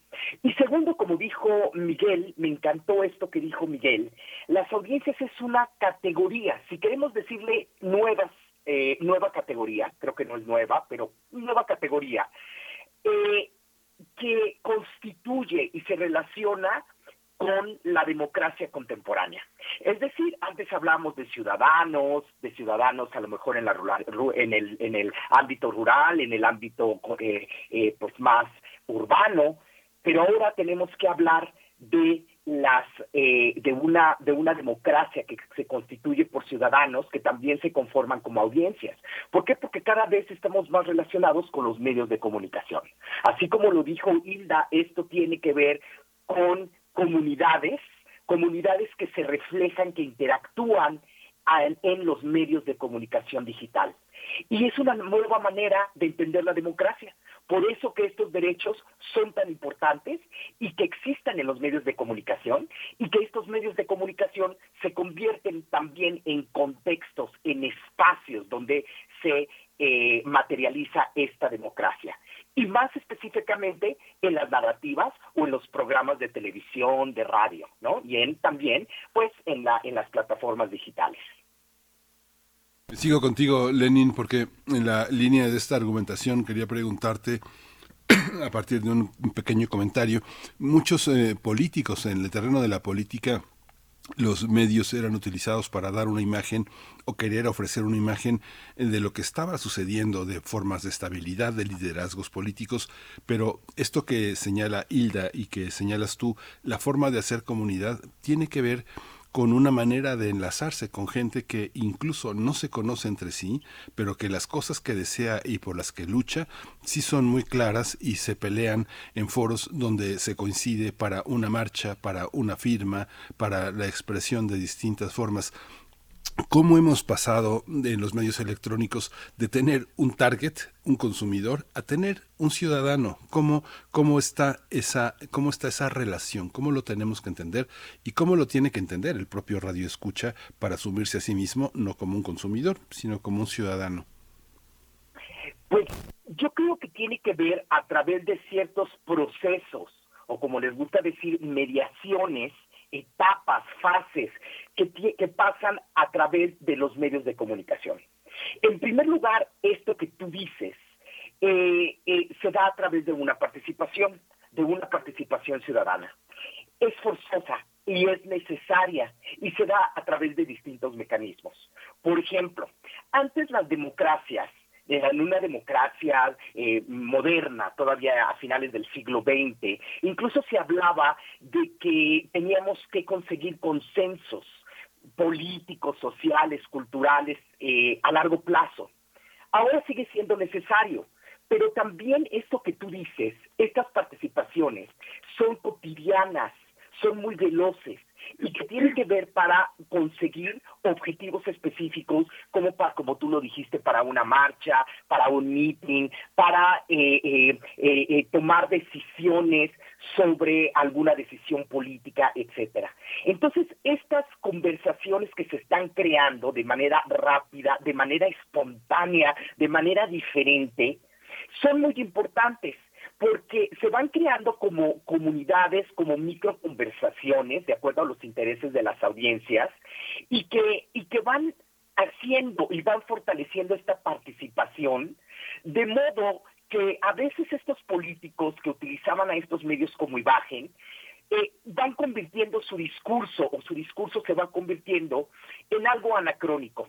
Y así lo veo porque siguen hablando de manera eh, eh, como si le hablaran a, un consumidor, a un consumidor que no pensaba, que no tenía forma de participar, pero que ya el tiempo les ganó, el contexto político, social, cultural, histórico ya les ganó, y ahora las audiencias pueden participar y han ido aprendiendo a comunicarse con nuevos lenguajes, herramientas y las van fortaleciendo cada día. Entonces esto creo que es muy importante porque eso, la misma dinámica conversacional, considero, y esta, y esta conformación de comunidades, como lo dijo Hilda, va rebasando estos discursos. Así que estos políticos solitos se van descalificando.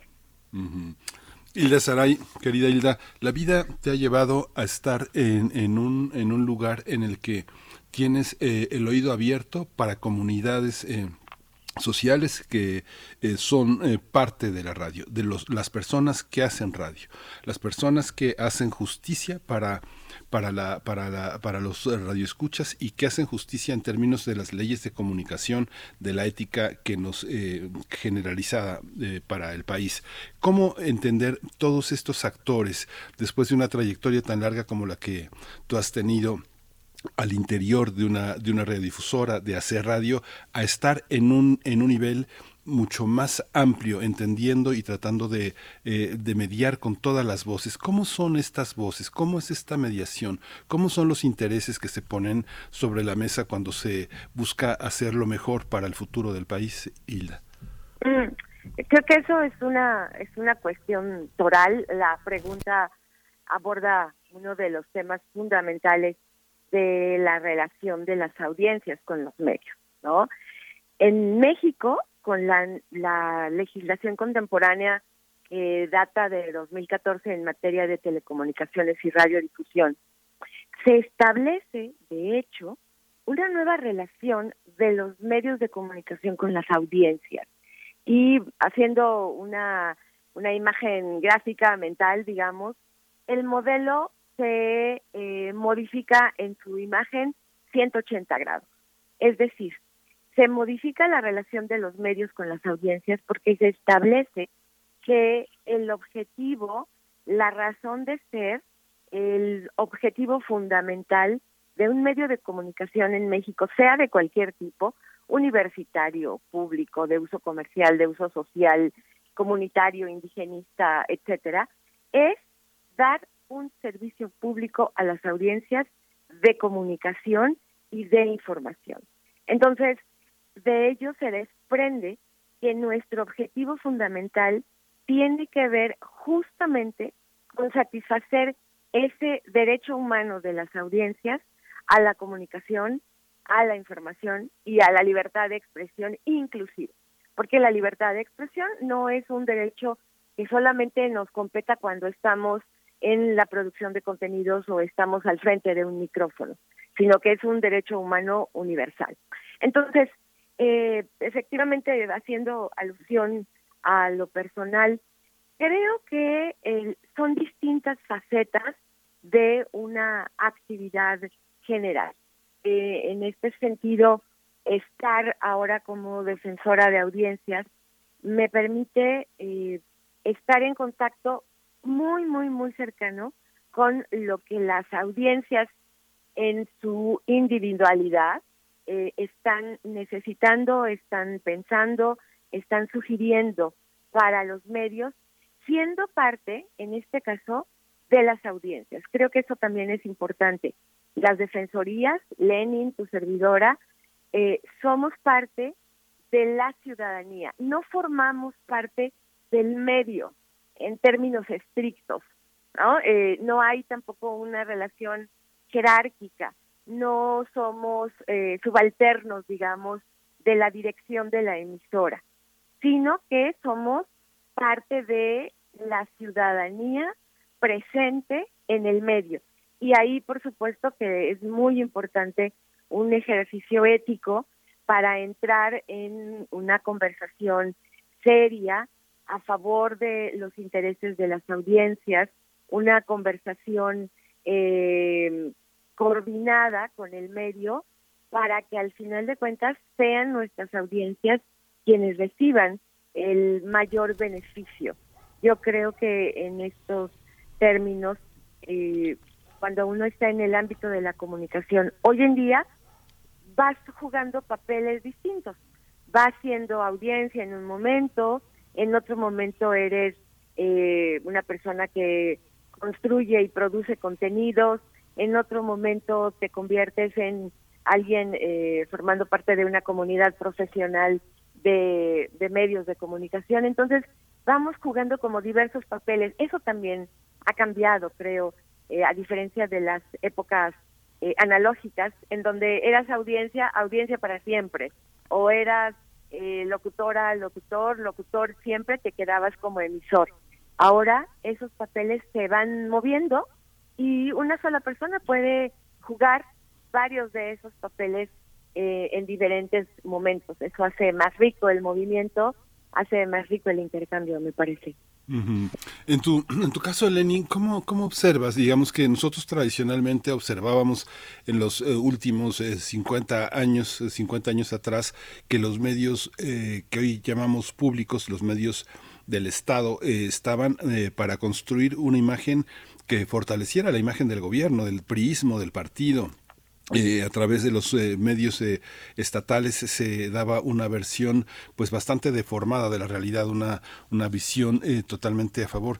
Después, ahora esta, esta administración que ha puesto tanto en tela de juicio en la labor del periodismo, el periodismo que estaba del otro lado, el periodismo este, en muchos casos pseudocrítico o con la pantalla de que era, era este, privado, independiente, favorecía también de alguna manera esta visión. Hoy, parece que los medios públicos están dedicados a aclarar las versiones sesgadas de los medios privados o los medios que se oponen al gobierno, pero también al mismo tiempo una visión también un poco palera, un poco palera en el sentido en el que todo lo que hace el gobierno no tiene un matiz crítico, no tiene una visión en la que se cuestione y que el ejercicio periodístico tenga cierta autonomía. ¿Cómo, cómo se observa esta situación desde la particularidad de la radio, Lenin?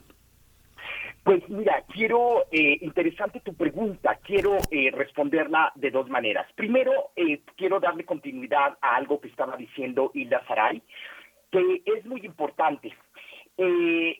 cuando ella habla de el papel de los actores, por ejemplo, de los defensores de las audiencias y también de los periodistas y cómo van cambiando ese papel como audiencias. Eh, también hay que decir que, bueno, en el caso de Hilda Saray es un caso ejemplar. ¿no? Eh, eh, locutores, periodistas que después de terminar sus labores eh, siguen haciendo trabajo de audiencia y después de eh, también como actor social, como también luchador social. Eh, eso es algo importante que está pasando en México y que lo tenemos que observar y que está pasando en algunas partes del mundo y no en todas. Eh, hay en otros lugares, mismo Estados Unidos, en, los sistemas de, medios públicos, siguen teniendo este papel de, bueno, yo voy, tengo mi salario, soy eh, este eh, eh, locutor y me voy a mi casa, ¿no? y ya cuido a mi perro, cocino, lo que sea. y esto es algo importante, nada más como precisión, porque me llama mucho la atención que hay que este caso, como el de Hilda Saray, son actores muy importantes que están fortaleciendo o contribuyendo a fortalecer estos, estos sistemas de medios públicos. Eso por una parte. La segunda parte, eh, justamente lo que tú me preguntas, eh, es que justamente se están cambiando el sistema de medios de comunicación en México, está cambiando. Mucho tuvo que ver con la promulgación de la ley en el 2014, que nos da un sustento jurídico a los medios públicos, y eso es algo fundamental, porque pues necesitamos institucionalidad, ¿no? Para que las cosas cambiaran. Pero también tenemos eh, ciertas eh, eh, grupos sociales en todo el país, sobre todo en Ciudad de México, que cada vez son más activos y que se están relacionando con los medios de comunicación, sobre todo públicos, de manera distinta y eso está cambiando. Esto está ayudando a que cambien justamente esta configuración y que están de los medios públicos y que están demandando cada vez más otro tipo de contenidos mucho más críticos, mucho más fuertes eh, eh, eh, antes había excepciones siempre eh, a todo esto que tú decías del priismo o medios controlados por el priismo, pero siempre hubo excepciones si uno fue el mismo Radio UNAM, Radio Educación y algunos otros más. Ahora lo que está ocurriendo con todo esto es que se están creando, yo le llamo un ecosistema de medios públicos distintos que, como dices, aclaran todas estas imprecisiones, falsedades que muchos medios privados hacen. Eh, habrá que ver qué tan paleros son los paleros, ¿no? Eh, eh, a veces recordemos que también hay un en este ecosistema donde hay medios de comunicación que tiran, que, que, que, que, trabajan de una manera tan ideológica en, en, contra, por ejemplo, del, gobierno actual, se, tiene que también haber un balance en este sistema.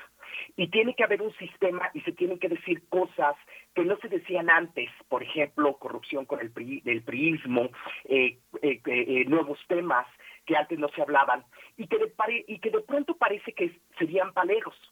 Y a lo mejor sí, pero habría que hacer todavía un análisis, observaciones mucho más interesantes de, de dónde está, de cómo se está configurando estos ecosistemas. En otras palabras, estamos viviendo momentos bien interesantes en materia de reconfiguración de los sistemas eh, eh, eh, de comunicación pública en México y dentro de esto los medios estatales y culturales de comunicación. Por ahí, eh, bueno, yo también, yo también eh, quería eh, destacar lo que mencionabas al principio, querido Lenin, esta mm, cualidad, las cualidades de Hilda. Ella menciona, nos dice, estamos del lado de la ciudadanía, somos ciudadanos como defensores y defensoras de audiencia, y sin embargo, muchos de ustedes tienen un conocimiento profundo, vasto, una, una gran experiencia en medios públicos, y eso les da también una visión panorámica muy rica, muy equilibrada para precisamente eh, caer en, esta otra cuestión que plantea Miguel Ángel, la cuestión, eh, mm, digamos, el fenómeno político que se está viviendo en México. Eh, Hilda Saraí, ¿cómo, ¿cómo lo ves? igual, siguiendo en este planteamiento, México atraviesa un momento pues muy peculiar, el fenómeno de la comunicación orientado a lo político y hay, hay una pugna democrática llevándose a cabo en estos momentos que nos interpela todos los días y a, y a cualquier persona, audiencias, medios, realizadores. ¿cómo, ¿Cómo poner el fiel de la balanza en estos, en estos tiempos, en el ámbito de la libertad de los medios y también, por otro lado, eh, de los conciliar con los derechos de las audiencias. Hilda Saray, ¿cómo lo ves? Claro. Em, bueno, en primer lugar, habría que señalar que los derechos de las audiencias son derechos humanos y son en México derechos constitucionales. Entonces, no están en, en un proceso de negociación esos derechos de las audiencias es una responsabilidad de todos los medios el cumplirlos. Creo que eso es muy importante. No es opcional que los medios eh, digan, bueno, sí, vamos a cumplir los derechos de las audiencias, pero un poquito, aquí vamos a matizar. Eh, no, son derechos que no están a discusión, ni son negociables, ni hay retroceso en materia de derechos humanos como en materia de los derechos de las audiencias. Eso por un lado, creo que eso es muy importante y es fundamental que las audiencias lo sepamos, ¿no? Eso eh, nos, nos pone de frente, sí, al, frente al derecho, pero también frente a la responsabilidad.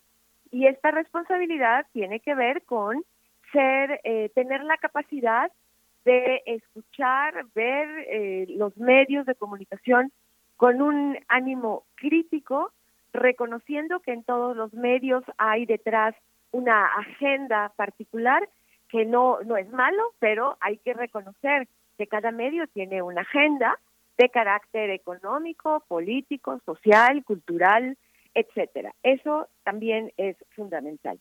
Y por otro lado, creo que no debemos olvidar nunca que el poder, independientemente del el tipo que sea o de la forma gubernamental que tome al final de cuentas o al nivel del que estemos hablando en nuestro país, federal, estatal, municipal, el poder siempre estará con la, digamos eufemísticamente, la tentación del control mediático. ¿No? Porque pues, controlas los medios, controlas el discurso, esa es como lección elemental, ¿no? Entonces, aquí es donde entran en el panorama justamente las audiencias. Eh, el hecho de que el poder siempre tenga esa tentación de eh, controlar los medios es algo que hemos vivido en nuestro país a lo largo de las décadas.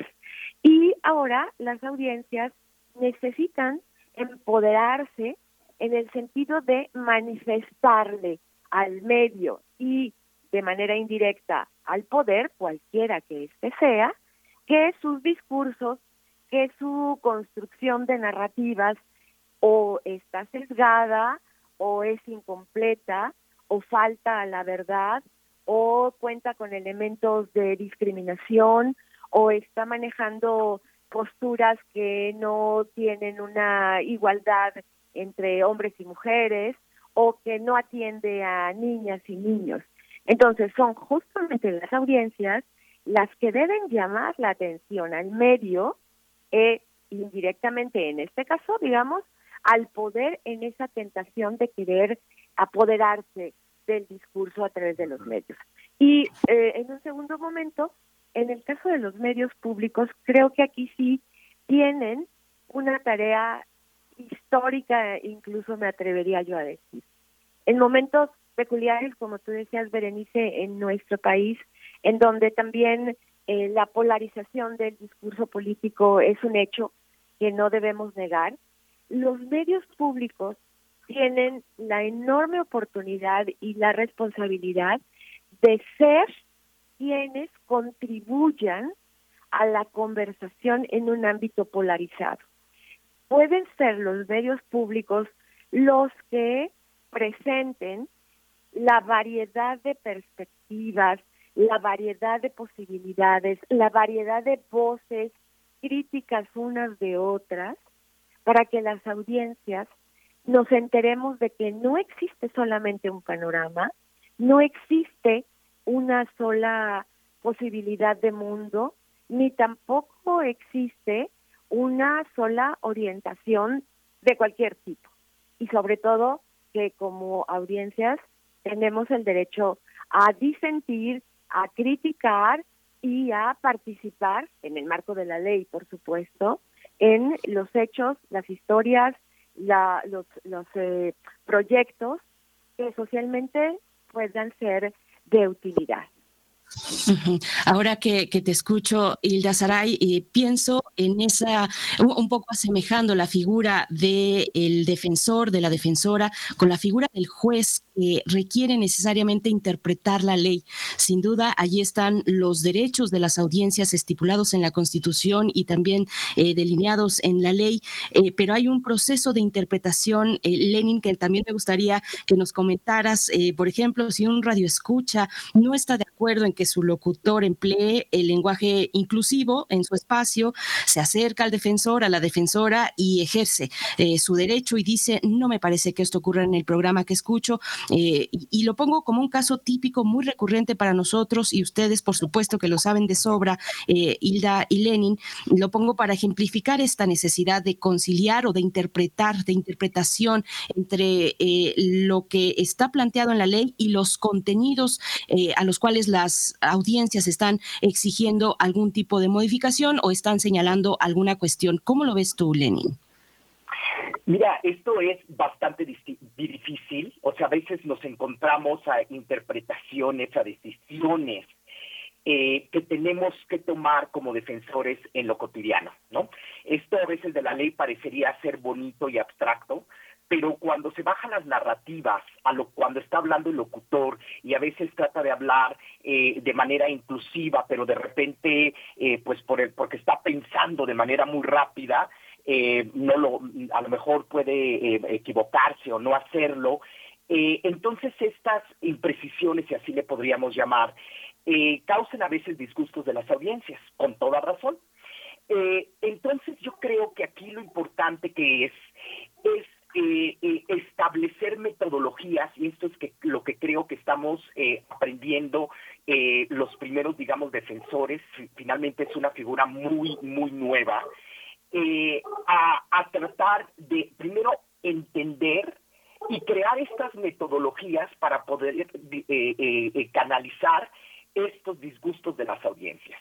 Metodologías que tienen que ver con interacciones permanentes con la gente de producción, con, los, con el equipo de producción, de programación, los directivos, de una manera constante, para poder llegar y decir, a ver, este es el problema y cómo se va a ir resolviendo en, eh, eh, en, lo siguiente.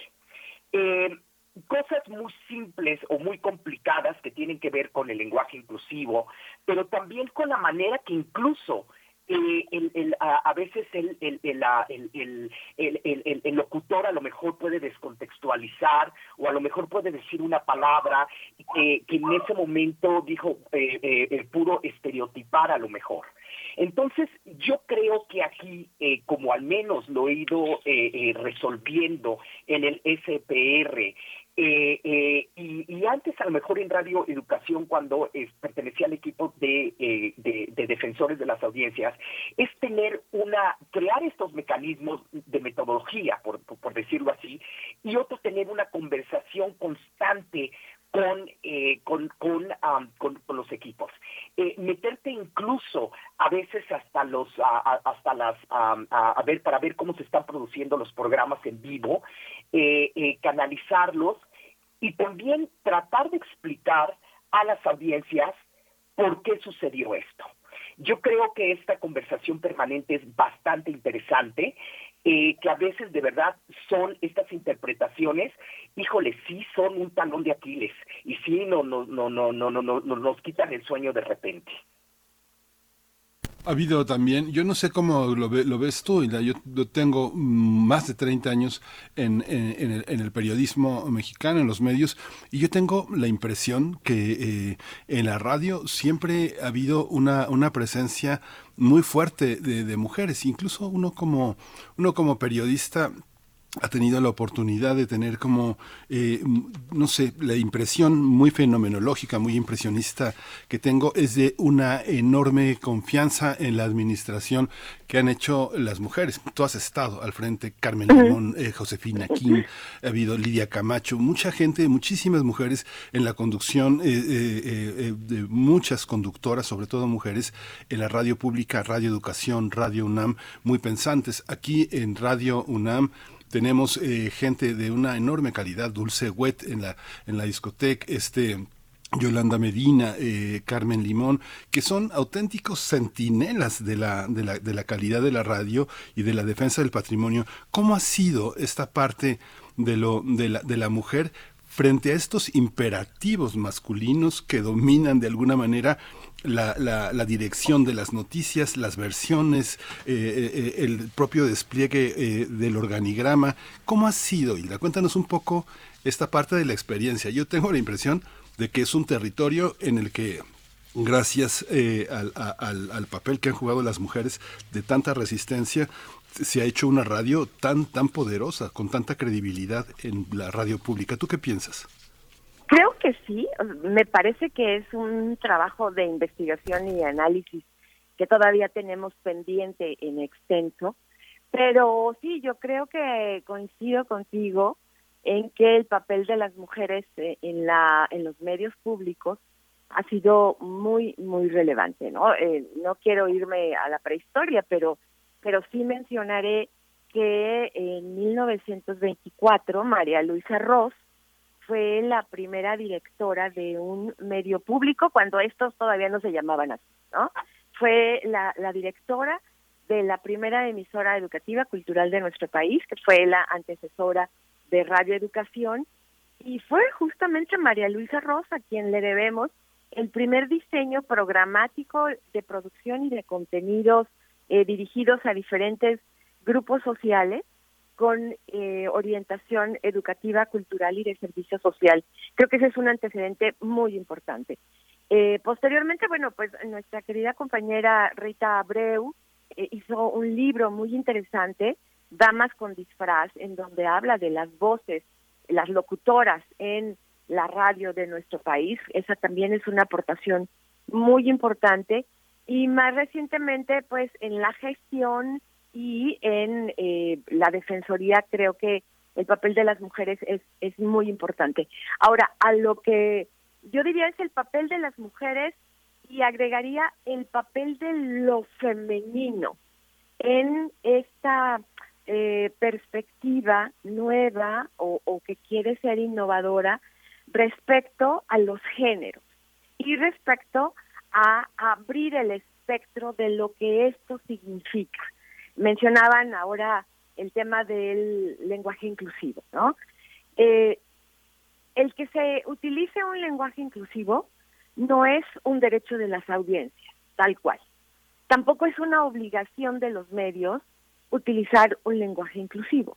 Lo que sí es un derecho de las audiencias es que no haya discriminación en razón de género en los contenidos y en la intervención de las voces al aire, un derecho de las audiencias es que los programas, los contenidos, se realicen con perspectiva de género y una responsabilidad de los equipos de producción es, decía yo, no necesariamente tener que hablar con un lenguaje incluyente, sino la responsabilidad, la obligatoriedad es un paso antes, es tener en claro que hay una responsabilidad al aire y en la producción de contenidos respecto a no discriminar en razón de género. Es decir, hay un paso anterior que tiene que ver con la ética, con la reflexión, con la capacitación y ahí también las defensorías jugamos un papel eh, pedagógico, didáctico, de intercambiar experiencias con los equipos de producción para que eh, también desde la producción de contenidos eh, empecemos a eh, reconocer, aplicar y, e instrumentar los derechos de las audiencias.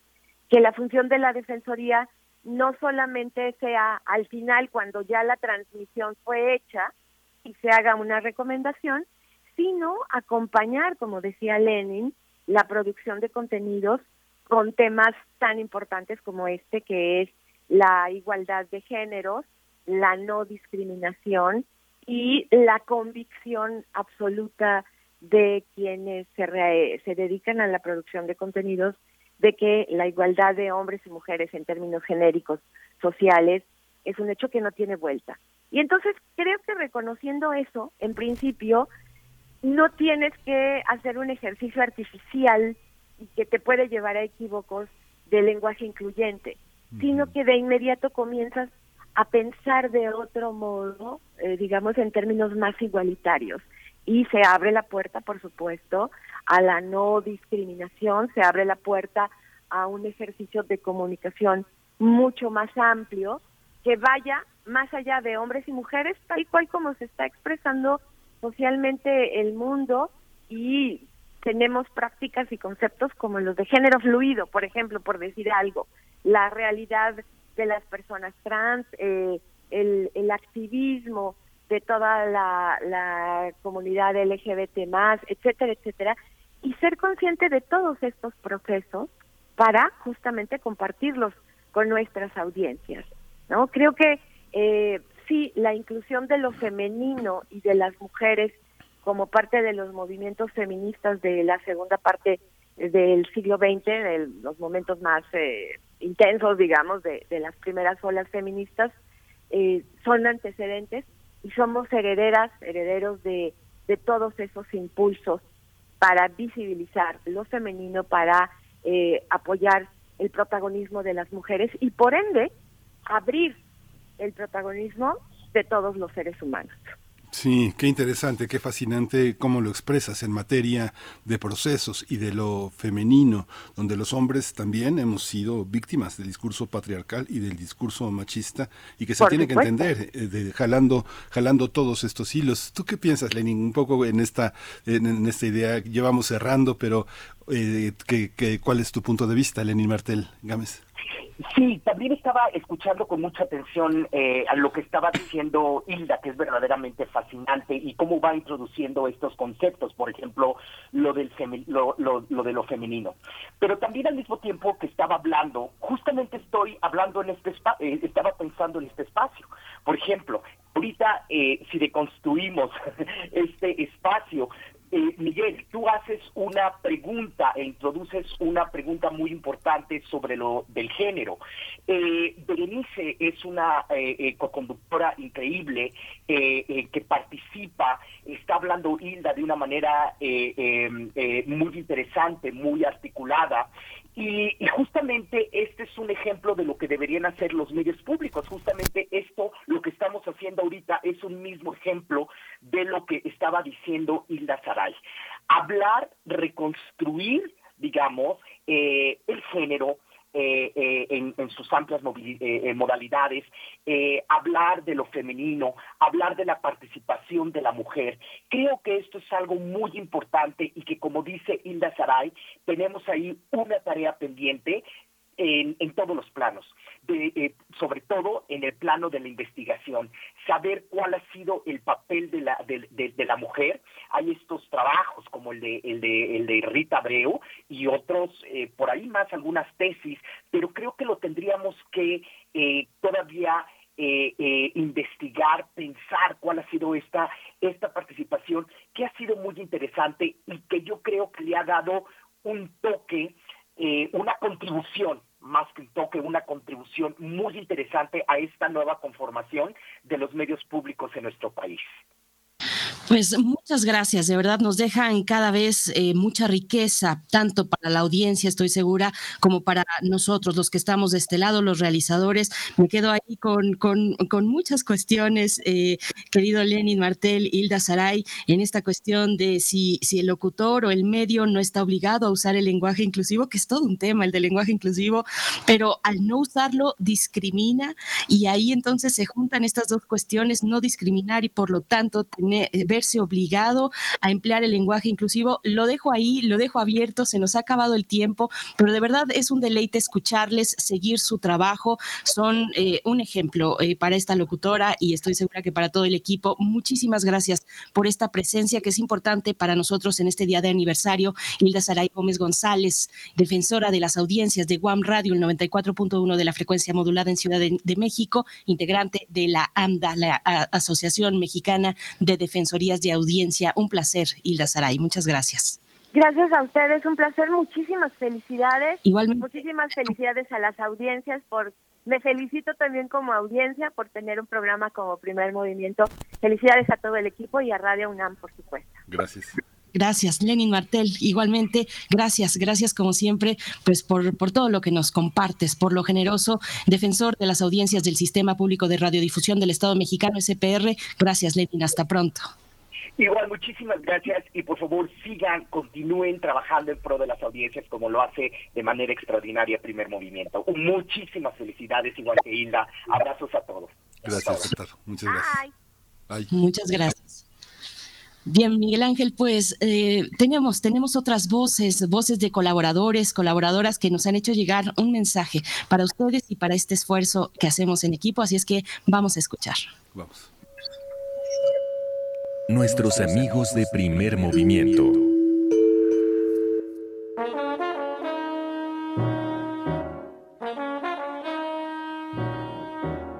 Una felicitación muy muy grande a todas las personas que hacen posible primer movimiento. Que vengan muchos aniversarios más de este maravilloso programa que nos acompaña todas las mañanas con una visión crítica de lo que sucede en México y en el mundo. No cabe duda que primer movimiento representa uno de los espacios radiofónicos que nos invita a la reflexión, al diálogo y a la escucha desde lo humano. Larga vida a primer movimiento. Les saluda Irene Soria Guzmán, orgullosa colaboradora de de la sección de singularidades tecnológicas, académica, activista y representante de Creative Commons México. Muchísimas felicidades primer movimiento, que vengan muchos años más. ¿Qué tal? Los saluda Bruno Bartra, este curador musical de los lunes. Y bueno, pues quiero felicitarlos enormemente por este aniversario, primer movimiento, eh, Miguel Ángel, Berenice, eh, a todo el equipo, este, pues muchas gracias por un lado por tenerme aquí, por, por escuchar eh, pues las selecciones que hago, siempre es un placer estar en un espacio de la universidad como lo es primer movimiento, de mi alma mater, de mi muy querida UNAM. Y y bueno, pues siempre esperando que, el programa sea esto un puente entre la universidad, los universitarios, la sociedad, la cultura y pues bueno, para enriquecer eh, nuestra sociedad con ese granito de arena de todos los días hábiles eh, a partir de las 7 de la mañana que, que deja mucho a este país. Un abrazo y pues vamos por muchos años más. Me uno con gran júbilo a este aniversario octavo de primer movimiento, un espacio que ha abierto las ventanas y la posibilidad para encontrar y descubrir nuevos horizontes para muchas y muchos. Es un espacio que se ha construido con la colaboración de personas universitarias quienes eh, hemos eh, discutido, compartido, reflexionado en conjunto sobre el temas muy diversos. A mí me ha tocado el tema de paz. Con grande alegría participo semana a semana, cada 15 días, en este eh, programa que va ayudando a generar una cultura de paz, una cultura de eh, convivencia humana diferente. Agradezco mucho esta gran oportunidad, este gran honor de ser parte de tan fabuloso equipo, este equipo que ha hecho durante ocho años un trabajo excepcional, particularmente a Berenice, a Miguel Ángel, quienes han estado día a día eh, en eh, la cabina eh, recuperando la historia de este país, recuperando las reflexiones serias y profundas que se generan desde la universidad. Muchísimas felicidades en su octavo cumpleaños. Yo empecé a formar parte de esta comunidad primero mientras los escuchaba cada mañana de camino a la universidad y después ya como colaboradora quincenal en Observatorio Astronómico. Ahí me dieron la oportunidad de llevar la astronomía hasta las casas, los coches y el celular de las personas. Aunque han sido muy poquitas veces las que he podido estar con ustedes en cabina, desde el primer día me he sentido como en casa, parte de esta enorme familia. Y creo que este es justamente uno de los mayores valores de primer movimiento, lograr crear esta comunidad de universitarios que cada mañana compartimos inquietudes, descubrimientos, noticias. Quiero agradecer a todas y cada una de las personas que hacen posible el programa, de un lado y del otro de los micrófonos, y yo espero que sigamos creando comunidad por muchísimos años más. Les, Les envío un abrazo enorme. Un saludo a todo el equipo de Primer Movimiento. Estoy muy contenta porque cumplen un año más de existir y pues bueno, es un espacio muy bonito, muy importante porque es un noticiero que va más allá del centralismo, es un noticiero que se abre, que se abre a todo el país y que además fortalece los vínculos entre la comunidad universitaria, entre medios independientes y a pesar de que sí busca visibilizar la agenda importante, la agenda del día a día, siempre eh, está buscando dar voz a esos temas que se silencian, a esos temas que no están en la agenda de los noticieros que acaparan las emisoras de mayor difusión. Eh, es un espacio que siempre logra ser independiente, pero siempre es crítico, un espacio que además acobija a periodistas de medios locales, de medios pequeños, de medios que de repente están navegando solitos y los que hemos encontrado eh, como periodistas, como medios. Un abrazo en el equipo de primer movimiento. Felicidades y larga vida. Saludos de Aranzazú Ayala Martínez, periodista independiente de Puebla. Primer movimiento. Ocho años de informar al mundo desde la universidad. Pues nos llena el corazón de verdad sus palabras, queridos colaboradores, colaboradoras, amigos y amigas de Primer Movimiento y los que nos siguen llegando también a través de redes sociales. Estamos ya en la hora nueve de la mañana y es el momento de despedirnos de Radio Nicolaita. Gracias por su escucha en el 104.3. Nosotros volvemos después del corte. Síguenos en redes sociales. Encuéntranos en Facebook como Primer Movimiento y en Twitter como arroba PMovimiento. Hagamos comunidad.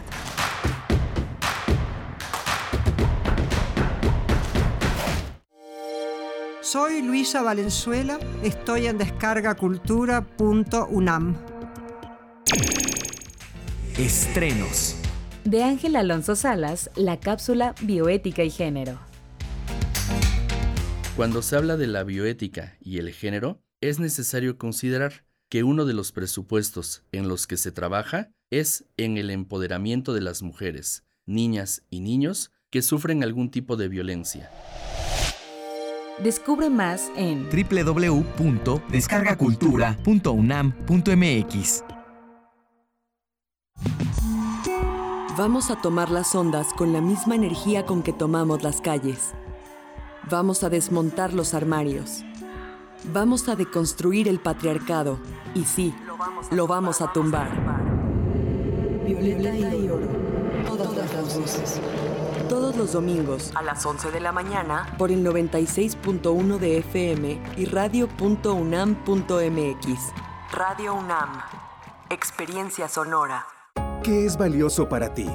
Son mis hijos, la familia, mi esposa, que tengan salud. El respeto hacia los demás, la justicia, la legalidad. No hay nada más valioso para mí que ser libre, libre para elegir.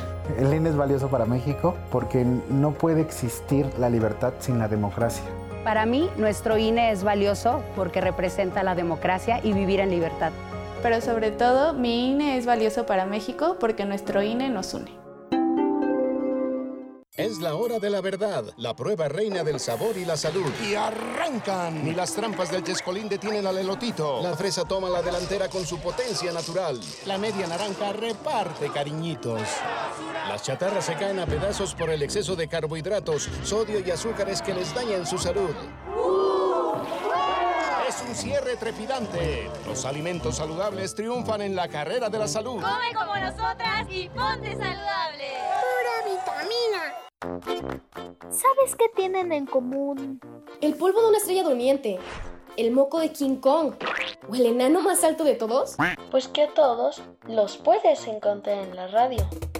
Solo tienes que decir las palabras mágicas. ¡Hocus Pocus! Tus orejas y escúchanos todos los sábados a las 10 de la mañana por Radio UNAM. Experiencia sonora.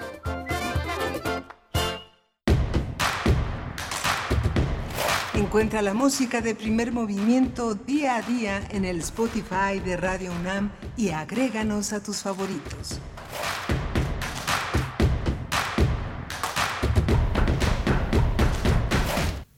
9 de la mañana con tres minutos. Ya estamos de vuelta después de este breve corte. En esta mañana de jueves 4 de agosto de 2022 estamos celebrando con ustedes ocho años de existencia aquí en Primer Movimiento, leyendo sus comentarios y sintiéndonos muy bien. De verdad que nos hace, nos, nos conforta eh, leerles, escuchar a nuestros colaboradores. Y bueno, estamos todos, todos en este equipo haciendo lo nuestro. Eh, estamos eh, festejando, haciendo el trabajo cotidiano. Rodrigo Aguilar en la producción ejecutiva, Violeta Berber en la asistencia de producción, Arturo González, que también ha estado aquí desde el primer momento, Arturo González operando la consola en cabina, Tamara Quirós en redes sociales, Antonio Quijano, por supuesto, jefe de noticias, junto con Patricia Zavala, que le asiste, Miriam Trejo, coordinadora de invitados, Carmen Sumaya, asistente también en la coordinación de invitados, y Miguel Ángel Quemain en la voz, en la voz y siempre en las reflexiones que pues nos ponen a girar desde muy tempranito eh, la cabeza y a reflexionar de un montón de temas, Miguel Ángel. ¿Cómo, cómo estás esta mañana de aniversario? Muy bien, muy contento, muy muy interesante la conversación con Hilda Saray y Lenin Martel, justamente eh, me pone eh, a recordar muchas cosas, bueno, porque ahora Hilda uh, dio un giro desde hace ya un tiempo, aparte de las actividades muy administrativas, muy de, muy de rigor eh, eh, al frente de la radio, que yo no sé, yo no sé por qué Lenin Martel Gámez coloca la necesidad de investigar, pero yo no sé por qué en el, en el ámbito de la radio tantas mujeres tan eh, trabajando de una manera tan profesional eh, no se no se da he, tenido grandes compañeras en la prensa en la televisión, pero en el radio hay una hay un rigor, hay una entrega, hay un compromiso. Las mujeres que, que mencionaba Lidia Camacho, Josefina King, eh, Hilda Saray, Carmen Limón, Dulce Huete, Yolanda, o sea, Yolanda Medina. Hay un territorio, hay un territorio de mujeres muy fuerte, ¿no? Que eh, en este mundo tan patriarcal, ¿no? Imagínate, yo empecé hace más de 30 años, estamos eh, eh, empujados, dominados por una cosa muy, muy machista, de decisiones muy verticales, de una forma muy autoritaria de mirar las cosas, de interrumpir a las mujeres, de creer que se sabe más que ellas, que son, eh, que están para labores de asistencia. Y eh, estas mujeres de la radio, no sé, yo siempre me paré frente a ellas con un enorme respeto, el respeto que da el ejemplo de trabajo, la constancia, el conocimiento, la justicia, la, compasión, la solidaridad, lo que ya llamamos ahora sororidad, este sin esas marcas que ahora son tan necesarias, marcas de género, perspectivas de género, perdón, lenguaje incluyente, este, estaba en ellas, yo creo que desde hace mucho más de 30 años, y yo creo que a, ese, a esas mujeres eh, de la radio les debemos tanto, es un profundo respeto, una admiración, un reconocimiento a todo lo que han hecho mi amiga, mi compañera, nuestra conductora María Eugenia Pulido en Radio Educación, de verdad está, por donde uno vea, salen mujeres importantes de la radio. Es una, es una enorme gratitud, por lo menos yo no, he sido un animal de la radio, pero he estado muy cerca y he colaborado muy cercanamente con muchas, muchas de estas mujeres, así que ha sido un privilegio.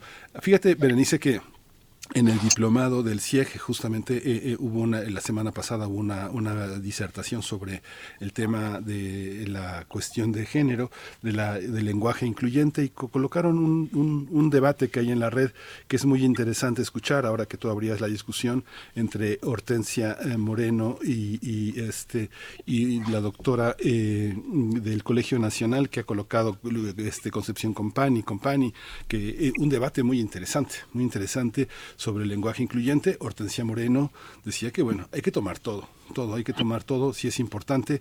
La cuestión del lenguaje incluyente no, no invisibiliza cuestiones también importantes, que es parte del debate que Concepción señala como, como parte de lo que es accesorio dentro del lenguaje eh, incluyente, que se pierde mucho tiempo en decir todas, todes, todos, todos, pero Hortensia Moreno destaca la importancia de, eh, de tomar en cuenta todo. ¿no? no es una obligación de los medios, pero sí la perspectiva de género, sí la perspectiva de una, de una cuestión ciudadana femenina, eso, eso es lo importante, Berenice. Eh, no sé si te refieres, Miguel Ángel Quemain, a una conversación entre estas dos, eh, pues académicas muy importantes, Hortensia Moreno, desde el CIEC también, de el, eh, bueno, con una trayectoria de verdad muy, muy importante, muy interesante para el feminismo mexicano y Concepción Compani Compani. No sé si te refieres a una conversación que ya está de hecho eh, en el canal de YouTube, que ya que, tuvo lugar en la pandemia, de hecho. Eh, cada una está en, un lugar distinto, vaya de, de manera remota, y están conversando al respecto. con, Concepción Compani y pues ha digamos, empujado este argumento de que por qué perder el tiempo en cuestiones de lenguaje inclusivo si hay tanto que atender eh, en el fenómeno de la violencia de género, ¿no? Esa es, digamos, su postura muy, muy llanamente, lo, lo explico de esa manera. Y por el otro lado, Hortensia Moreno, que dice, no, sí hay que, hay que mm, eh, pues, avanzar en ello. Yo, yo no sé si esta cuestión de que es engorroso decir todas, todos, todes, eh, pues sea pretexto para no incluir, creo que ahí lo que nos falta es mucha creatividad, mucha creatividad por parte, y eso nos queda a nosotros en esta cancha de los medios, de los medios públicos y universitarios, pues todavía más. Eh, la capacidad de poder, eh, pues, poner al frente lo que estamos viendo, lo que la, sociedad está exigiendo y grupos sociales eh, discriminados puntualmente nos están diciendo, va por acá. Creo que ahí lo que nos queda a nosotros es ver, pues, de qué manera más creativa, más ligera, más acorde, digamos, al ritmo en este caso de la radio, podemos no eh, incluir, incluir pues a, toda esta gran diferencia que hoy está exigiendo sus derechos. Me parece que iría por ahí en ese, en el sentido de la creatividad y, de nuevo creo que esa charla se puede encontrar para que no solo se la imaginen o la escuchen de nuestras palabras, sino que se puedan acercar a ese material que a mí me pareció también muy interesante, Miguel Ángel. Sí, fíjate, Benito Taibo, que, nos ha empujado eh, a, asistir a los, a los cursos, a la, a la preparación de las cuestiones de género, me acuerdo que en la primera sesión que existimos en la coordinación de género de difusión cultural, una cuestión que hemos vivido como profesores, sí es importante decir todos y todas, ¿no? sí es importante incluir a todos porque este vámonos todos a jugar fútbol, pues sí se quedan ellas y ellas también juegan fútbol. Pienso que sí es muy importante incluir a los alumnos, a las alumnas, a los alumnos, sí es importante, sí es importante hacer ese gesto creo que nos toca en este momento hacerlo, ¿no? Ojalá y más adelante no sea necesario, pero por ahora yo creo que sí es importante, sí es importante, este, todos vamos, todas juntas, juntos, juntas, pienso que, pienso que sí es importante. ¿no? Así es. Bueno, y, por último también fíjate que yo, yo pondría un contraste respecto a la presencia de las mujeres en la radio, la radio pública, eh, pondría el siguiente contraste, porque a mí me gustaría ver más la presencia en la parte técnica. Ahí sí, veo una brecha en lo técnico, en el uso de herramientas técnicas, el uso de programas digitales. Nosotros somos muy afortunados aquí en Primer Movimiento porque tenemos eh, el, el, trabajo de Violeta Berber, que es ingeniera en audio. Vaya, eh, eso no, no se ve eh, frecuentemente en los proyectos radiofónicos y, bueno, al menos yo puedo hablar de los proyectos radiofónicos, en televisión tal vez sea otra cosa, pero bueno, detrás de las cámaras, manejando una cámara, en, los controles también está eh, Socorro Montes aquí en, en Radio UNAM. Eh, tenemos algunos pocos ejemplos, todavía son pocos, me parece que, que eso sí, bueno, no, no quería dejarlo pasar, querido Miguel Ángel, porque creo que coincido contigo en la voz, en, la, en la generación de proyectos, en poner la creatividad, pues hay ahí una buena presencia de mujeres, pero falta esa otra parte todavía, esa brecha en, en la cuestión técnica. Es, es mi percepción, pero no sé cómo lo veas tú. Y bueno, ya, ya se nos... Yo creo que sí, firmo un comentario porque me preguntas. Yo también creo que los sindicatos, los sindicatos tienen que avanzar en esa perspectiva, porque los sindicatos tienen una perspectiva todavía muy corporativa, muy machista. Los, generalmente los sindicatos en México son manejados por una perspectiva muy patriarcal, muy de hombres, y creo que hace falta esos liderazgos en lo técnico de mujeres. Yo creo que tiene que ver con esa apertura al interior, porque bueno, nuestros radioescuchas tienen que saber que en todas las universidades, en la radio pública, eh, en la parte sindical está muy, este, eh, conduce, conduce la parte técnica de, la, de la instrumental en muchas partes, en los instrumentos médicos, en los instrumentos técnicos de laboratorio. Entonces, yo creo que esa parte este, todavía, todavía tiene una deuda eh, el sindicalismo mexicano que pagar hacia sus afiliadas. Yo creo que es una parte que viene de ahí, Berenice. Pues sí, Miguel Ángel, pones ese elemento que, bueno, nos eh, quedaríamos aquí conversando respecto, respecto a muchos temas, también del lenguaje inclusivo, ya nos empiezan a llegar por acá. Yo creo que si usted se siente eh, incluido eh, en la manera en la que empleamos el lenguaje, pues no tendrá problema en que se incluyan a otros que no se sienten así, que, que están invisibilizados, que no se les reconoce en la manera en la que están expresando su identidad y cómo se sienten. Así es que, bueno, pues es una conversación que no está cerrada en absoluto y que, y que nos anima además a seguir, a seguir pensándole, a seguir pensándole y dándole vueltas al asunto. Así es que, bueno, pues para mí hasta ahí el tema, porque viene la poesía necesaria, Miguel Ángel. Vámonos a la poesía necesaria y seguimos con los mundos posibles con Alberto Betancourt, que ya está, ya está súper listo. Es hora de poesía necesaria. Hace casi 10 años eh, perdimos a una de las voces más extraordinarias de la poesía latinoamericana, a la poesía tal vez más fuerte de la poesía colombiana, que es Álvaro Mutis. El próximo año, y para quienes eh, lo queremos, lo seguimos, lo hemos eh, siempre leído, es el 1923 nació Álvaro Mutis, cumple 100 años, 100 años Álvaro Mutis el próximo, el próximo año y lo traigo con un líder, que es un, un género de canción. Eh, es un poema en dos partes y lo acompaño con una canción llena de futuro, nada menos que El futuro de Leonard Cohen. Dice, dice Mutis, líder, en alguna corte perdida, tu nombre, tu cuerpo vasto y blanco, entre dormidos guerreros. En alguna corte perdida, la red de tus sueños, meciendo palmeras, barriendo terrazas, limpiando el cielo.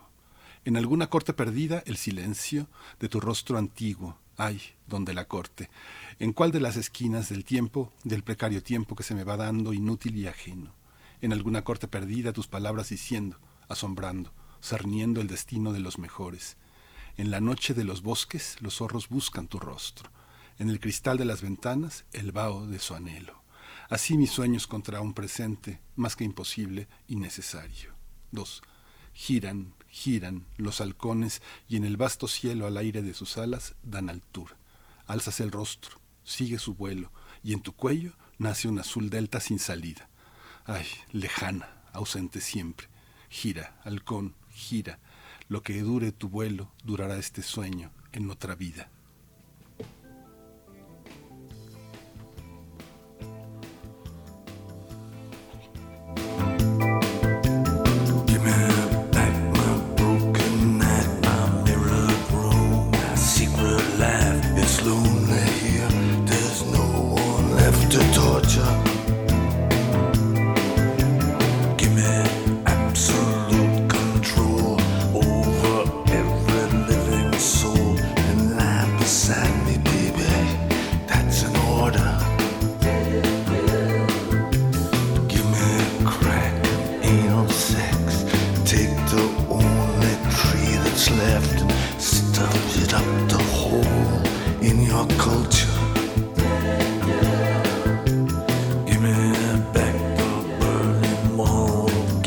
star in St. Paul. I've seen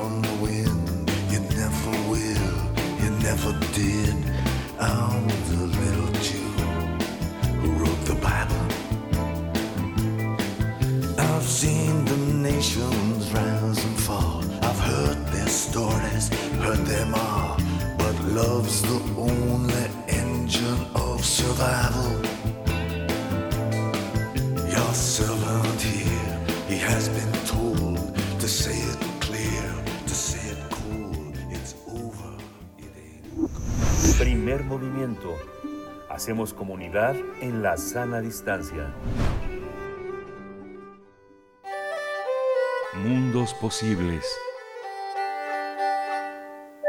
Y otro entrañable colaborador de este espacio, más que colaborador, familia de primer movimiento, el doctor Alberto Betancourt, ya nos acompaña hoy jueves para hablar de la defensa presidencial de la soberanía, importancia, apariencias y contradicciones. Querido Alberto Betancourt, felicidades a ti, felicidades eh, pues a todos también los que te escuchan y te siguen en redes sociales con estas reflexiones que cada jueves nos compartes. ¿Cómo te encuentras esta mañana? Bienvenido. Hola Berenice, Miguel Ángel, amigos del auditorio.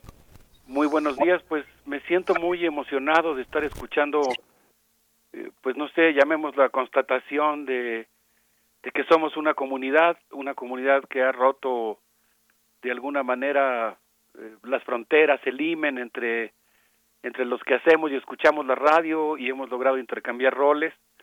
Me da mucho gusto que cumplamos otro año al aire. Y pues no sé qué, qué opinen Berenice, Miguel Ángel, amigos del auditorio, pero pues yo siento que para la vida pública y para nuestra vida personal, primer movimiento, para mí por lo menos, pues es, es un lugar de conocimiento cálido, de conciencia insurgente y de espíritu comunitario, y esas tres cualidades pues lo hacen muy entrañable. Muchas gracias, Alberto. Ay, querido, querido Alberto, yo, yo fíjate que hace unos momentos que estábamos conversando sobre las audiencias y la radio pública y universitaria con Hilda Saray y con Lenin Martel, eh, yo eh, no quería verme tan, tan, tan cursi, no cursi, romántica, porque sí tengo un, un romance con la, con la radio pública, le veo muchos valores, eh, es, es un círculo virtuoso el que se enlaza, se entrelaza entre audiencias y realizadores, y finalmente todos somos audiencias, así es que, bueno, desde acá lo sentimos, lo sentimos así en la piel, eh, pertenecer a un espacio como este de tanta tradición, pues imagínate cómo estamos también en estos momentos, querido Alberto Betancourt. Claro. Y pues yo hoy quisiera hacer uno de los ejercicios que hacemos en la radio pública y particularmente en primer movimiento, la vocación democrática, la posibilidad de expresar una opinión personal, y pues quisiera someter a su consideración una, un, una serie de hechos, por un lado, que me parece que es importante que reconstruyamos entre todos, y por otro lado pues una opinión sobre algunas cosas que me parece que ameritan toda nuestra atención y una y una respuesta urgente en relación a este tema de la defensa de la soberanía. Muy bien, adelante, adelante, doctor Betancourt. Sí, muchas gracias. Pues bueno, el viernes 8 de julio, el presidente de Estados Unidos, Joe Biden, acudió en Virginia a celebrar el 75 aniversario de la Agencia Central de Inteligencia, la CIA. Y en esa reunión dijo, llevo 52 años colaborando con esta institución. Él se refería específicamente al hecho de que como parte del Senado y particularmente el Comité de Inteligencia del Senado, pues ha tenido un trato de cooperación con esta institución desde mucho tiempo atrás, por más de medio siglo. Unos días después, recibió al presidente de México, Andrés Manuel López Obrador, en, la sala oval, un lugar que ya, ya hemos dicho que es muy especial y que a mí me gusta imaginar con una resonancia acústica muy particular, porque es un lugar que se encuentra ubicado arriba de un centro de control y comando de armas nucleares, un búnker de la presidencia de los eh, Estados Unidos.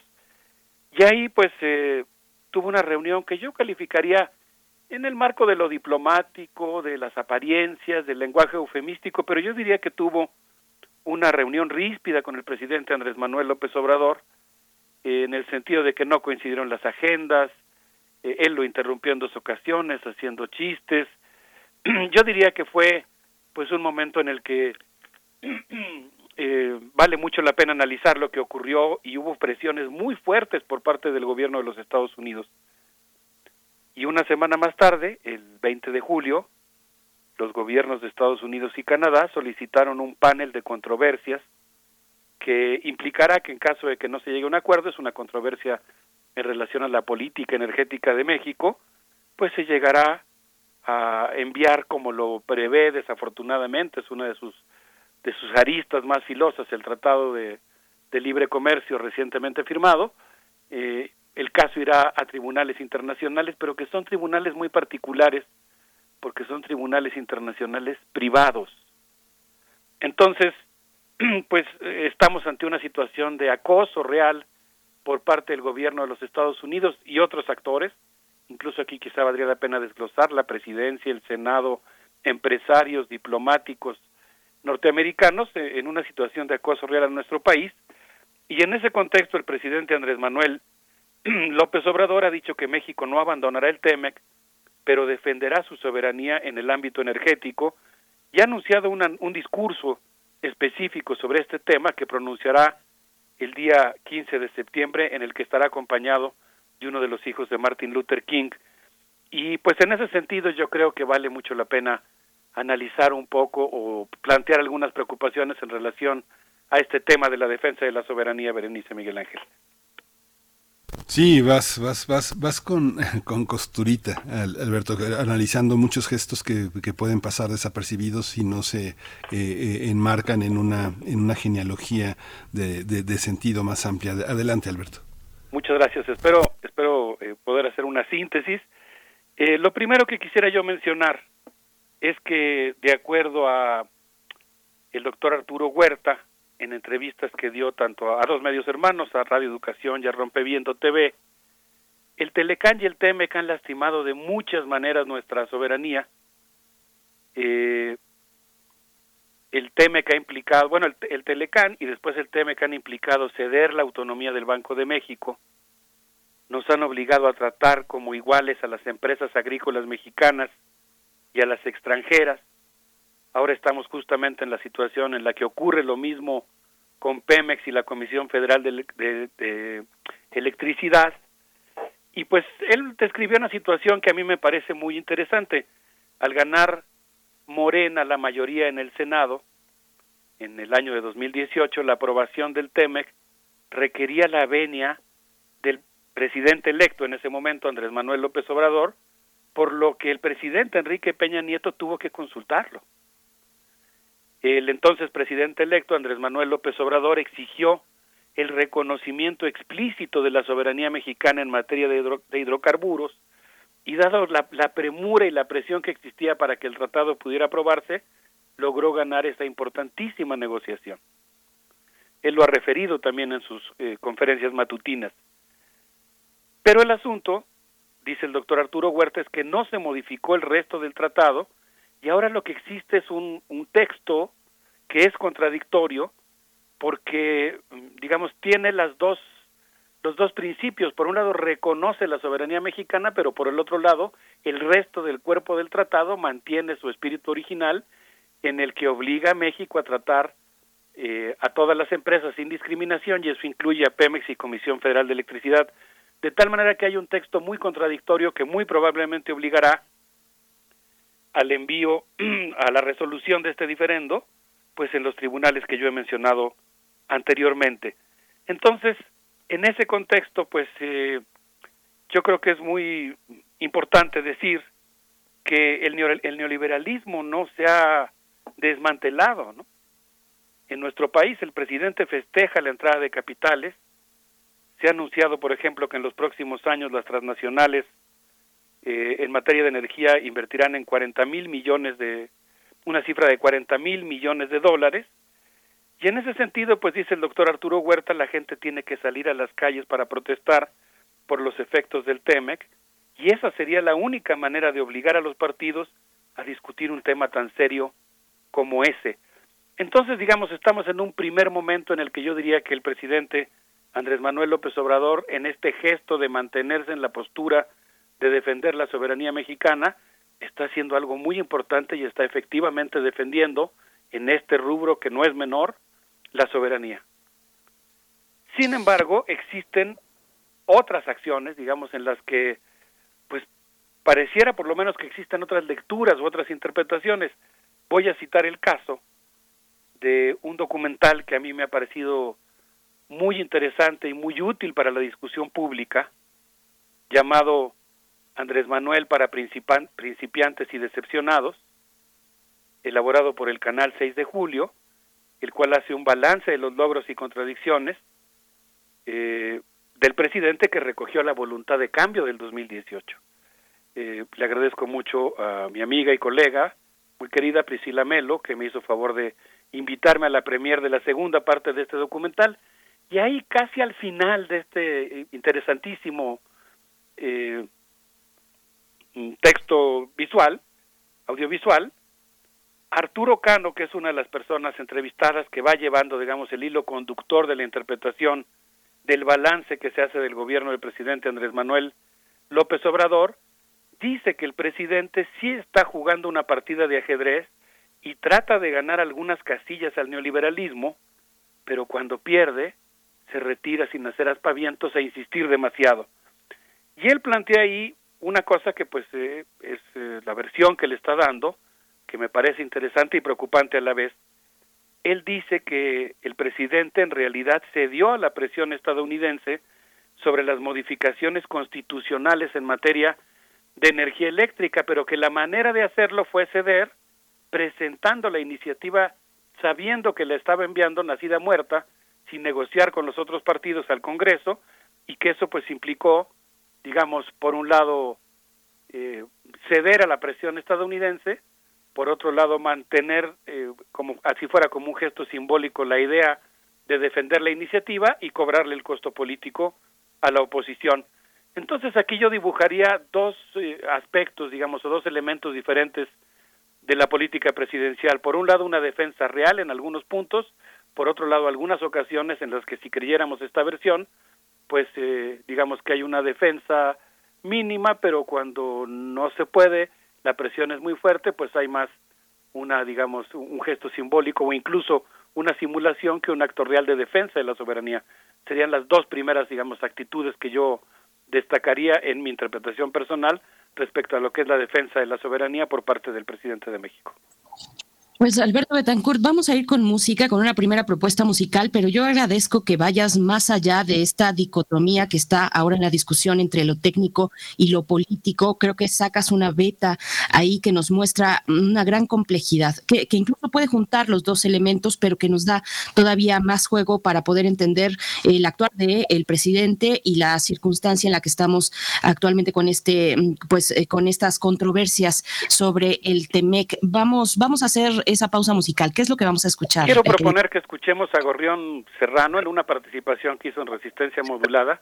Me parece que con el fragmento que vamos a escuchar de su versión de El Gusto, pues quedamos bien tanto para celebrar nuestro cumpleaños, la necesidad de renovar el lenguaje, como la importancia que tiene también el dar cuenta con un relato complejo de lo que está ocurriendo en la historia contemporánea de nuestro país. Vamos a escuchar el gusto, si les parece bien. Vamos.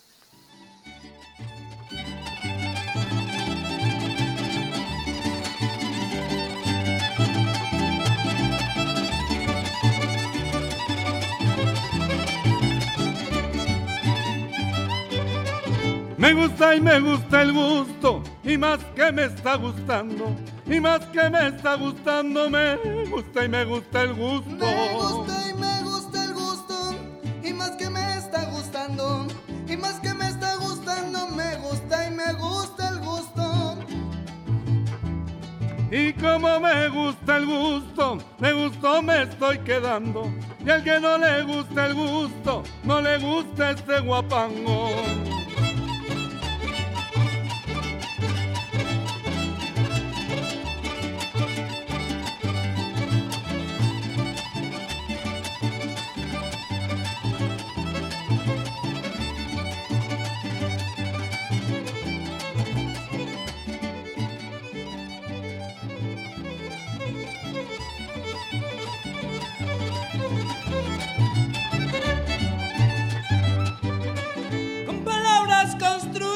Dios, el mundo que habrá de ser, el mundo que habrá de ser, con palabras construimos. Con palabras construimos el mundo que habrá de ser, el mundo que habrá de ser, con palabras construimos. Infinitos los caminos, cruzando el amanecer, sentidos y sin sentidos, todos quieren florecer. ¡Epo!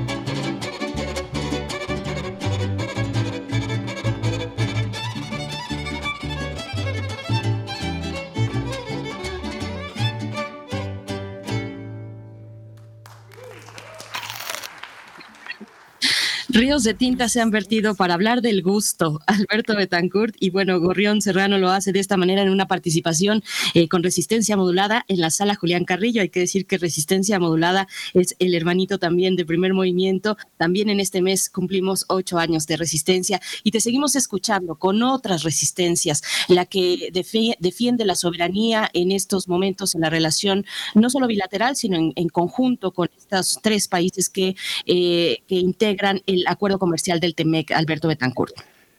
Sí, muchas gracias. Un saludo para nuestros hermanos de Resistencia Modulada. Eh, sí, yo creo que aquí es muy importante justamente hacernos cargo de la defensa de la soberanía de México.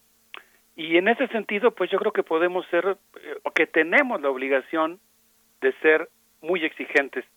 Quisiera yo recomendar un libro publicado por la UNAM, eh, un texto llamado Una geopolítica crítica, debates sobre el espacio, las escalas y el desarrollo desigual, un texto coordinado por David Herrera y por Fabián González, y quisiera referirme particularmente a un capítulo que aparece en ese libro, publicado por mi amigo el doctor Juan Manuel Sandoval, a quien he mencionado varias veces en el programa, y quien es coordinador del Seminario Permanente de Estudios Chicanos y de Fronteras.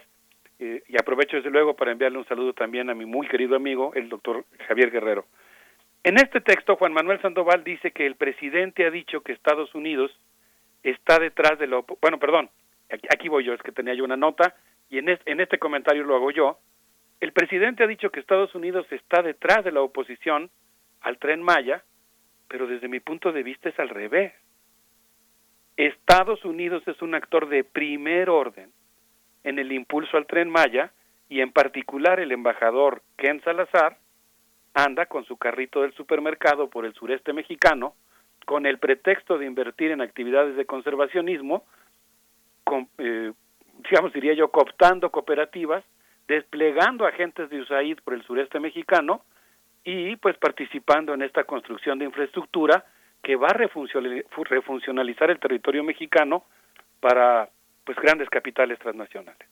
Y regreso ahora sí al texto del que hacía yo mención, del doctor Juan Manuel Sandoval, quien dice que el Plan Nacional de Desarrollo contiene elementos que defienden y simultáneamente destruyen la soberanía.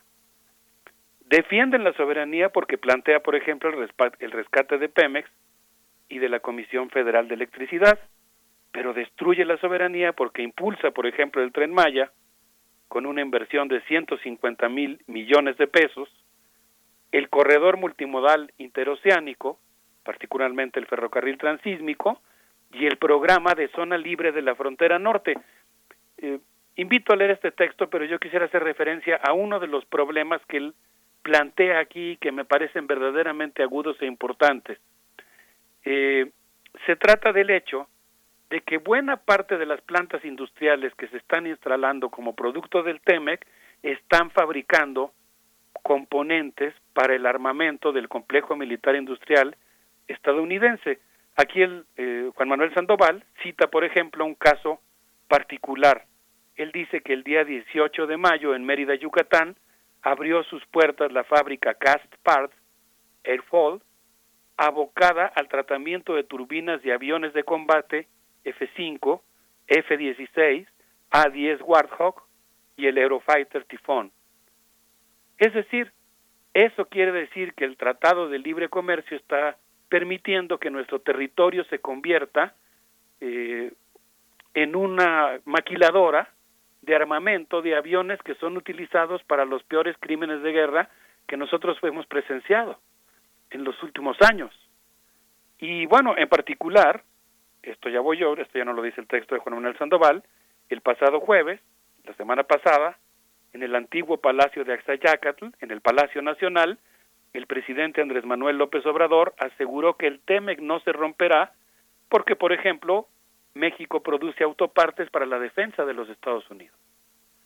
Y en ese contexto, pues yo pienso que, digamos, también hay elementos en la acción presidencial, en esta acción compleja, que incluyen daños a nuestra soberanía, y este daño muy particular que es, por ejemplo, el naturalizar, entre comillas, la presencia de fábricas en territorio mexicano que están formando parte de las tareas de la defensa y la seguridad nacional de los Estados Unidos. Algo que desde mi punto de vista, pues nosotros tenemos que exigir que cese cuanto antes. Berenice Miguel Ángel. Sí, Alberto Betancourt, el, el TEMEC no se romperá, nos dices, hay quienes pregonan la idea contraria, pero, pero bueno, creo que nos pones aquí muchos elementos. Yo estoy de acuerdo contigo, eh, por, si, eh, por si les interesaba saberlo, yo creo que, que será de, de, esa manera, pero sin duda hay mucho que revisar. Nos quedamos también con esta, eh, esta recomendación, una geopolítica crítica, una publicación de la UNAM para pues seguir explorando este, esta cuestión que no, que pues que nos va a tener un buen rato, yo creo conversando al respecto y reflexionando y proponiendo sobre todo qué es lo que, lo que hacemos aquí en, eh, contigo en los mundos posibles, Alberto Betancourt. Sí, eh, Berenice, muchas gracias. Quisiera concluir haciendo una breve referencia a una conversación que tuve el gusto de tener esta semana con, con mi amigo el doctor David Barkin, y él me decía que el TEMEC, bueno, perdón, el Telecana, antes que el TEMEC, mató varios pájaros de un tiro desactivó la posibilidad de un futuro progresista para México. Construyó una camisa de fuerza política, digamos, destruyó el campo mexicano, sustituyó la industria nacional por industria extranjera, México se convirtió en parque industrial de sucursales de transnacionales, y con esto quisiera yo terminar, es una idea que a mí me parece muy importante, el TEMEC nos engancha a una potencia que está cuyo poder se está retrayendo a nivel mundial. Podríamos decir que es una potencia que está en decadencia, ¿no? El TEMEC nos engancha con una potencia geopolítica que está perdiendo su lugar en el mundo y en la producción mundial, pero además pues tiene detrás de sí un modelo económico funesto y yo creo que en ese sentido pues nos urge discutir a fondo sobre el tratado, pensar cómo desmantelarlo, no digo en lo inmediato, no digo abruptamente, no digo disparándonos en el zapato, pensarlo con inteligencia, es, es como desactivar una bomba, digamos, como desactivar eh, un tratado o un tipo de relación que ha aumentado nuestra dependencia y cómo construir un más allá del TEMEC. Por supuesto, estoy consciente de que en nuestra sociedad, en nuestra universidad, eh, en nuestras eh, fábricas, en nuestras ciudades, pues existen opiniones diferentes sobre este tema, pero yo creo que la defensa de la soberanía pues exigiría pensar en un horizonte de esa naturaleza. Pues sí, Alberto, es muy, muy, eh, muy, muy complejo, muy interesante. Yo creo que se van a definir muchas líneas en las próximas licitaciones, que son eh, licitaciones muy, muy, muy importantes, muy costosas y que siempre definen lo político, ¿no? Siempre que hay licitaciones salen, salen todos los que tienen eh, intereses, conflictos de interés para hablar de la política como si la pensaran para un beneficio común, ¿no? Sí, Miguel Ángel, completamente de acuerdo no sé si hablé muy atropelladamente, traté de reconstruir un tema que a mí me parece muy complejo. Yo, yo creo que el, que el acento en la defensa de la soberanía tiene que estar en buena medida en la sociedad civil, que es una responsabilidad que tenemos todos y en ese sentido pues yo creo que tenemos que ser exigentes, apoyar la defensa de esa soberanía cuando se encabece desde la presidencia de la República, exigir más cuando no cuando no sea el caso yo creo que reconstruir nuestra soberanía, que es nuestra capacidad de decidir cómo queremos ser, es una responsabilidad de todos y pues reclama ni modo este tipo de, relatos eh, que dan cuenta de una situación muy compleja. Y creo que ahí eh, podemos coincidir, mm, si no todos, sí una mayoría en la importancia que tenemos como sociedad en esa defensa de la soberanía. Te agradecemos, Alberto Betancourt. Nos vamos a despedir con otra propuesta musical. ¿De qué se trata? Pues quiero proponerles que nos despidamos escuchando las cafeteras con esto que se llama Not in My Name. Es una parte del concierto Jamming Divan en Los Ángeles, California. Yo creo que puede caer bien para este momento histórico que estamos viviendo. Y pues eh, me despido eh, reiterando las felicitaciones a este equipo maravilloso que hace posible el entrañable primer movimiento de cada día. Gracias. Gracias, Alberto Betancourt. Jam in the, in the Band tiene unos conciertos buenísimos, así es que vamos a escuchar esta propuesta musical para despedir los mundos posibles.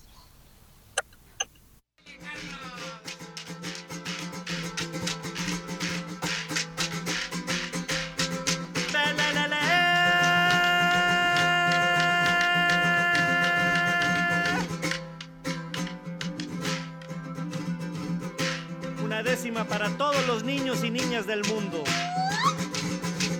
Somos los niños del mundo. Somos las niñas del mundo, la sonrisa y la esperanza. Somos la buena bonanza, la alegría caminando. Todo lo hacemos jugando. Todo lo hacemos jugando y jugando lo aprendemos. Somos pureza y queremos que en este mundo haya paz, que nos hermanemos más, que todos juntos podemos.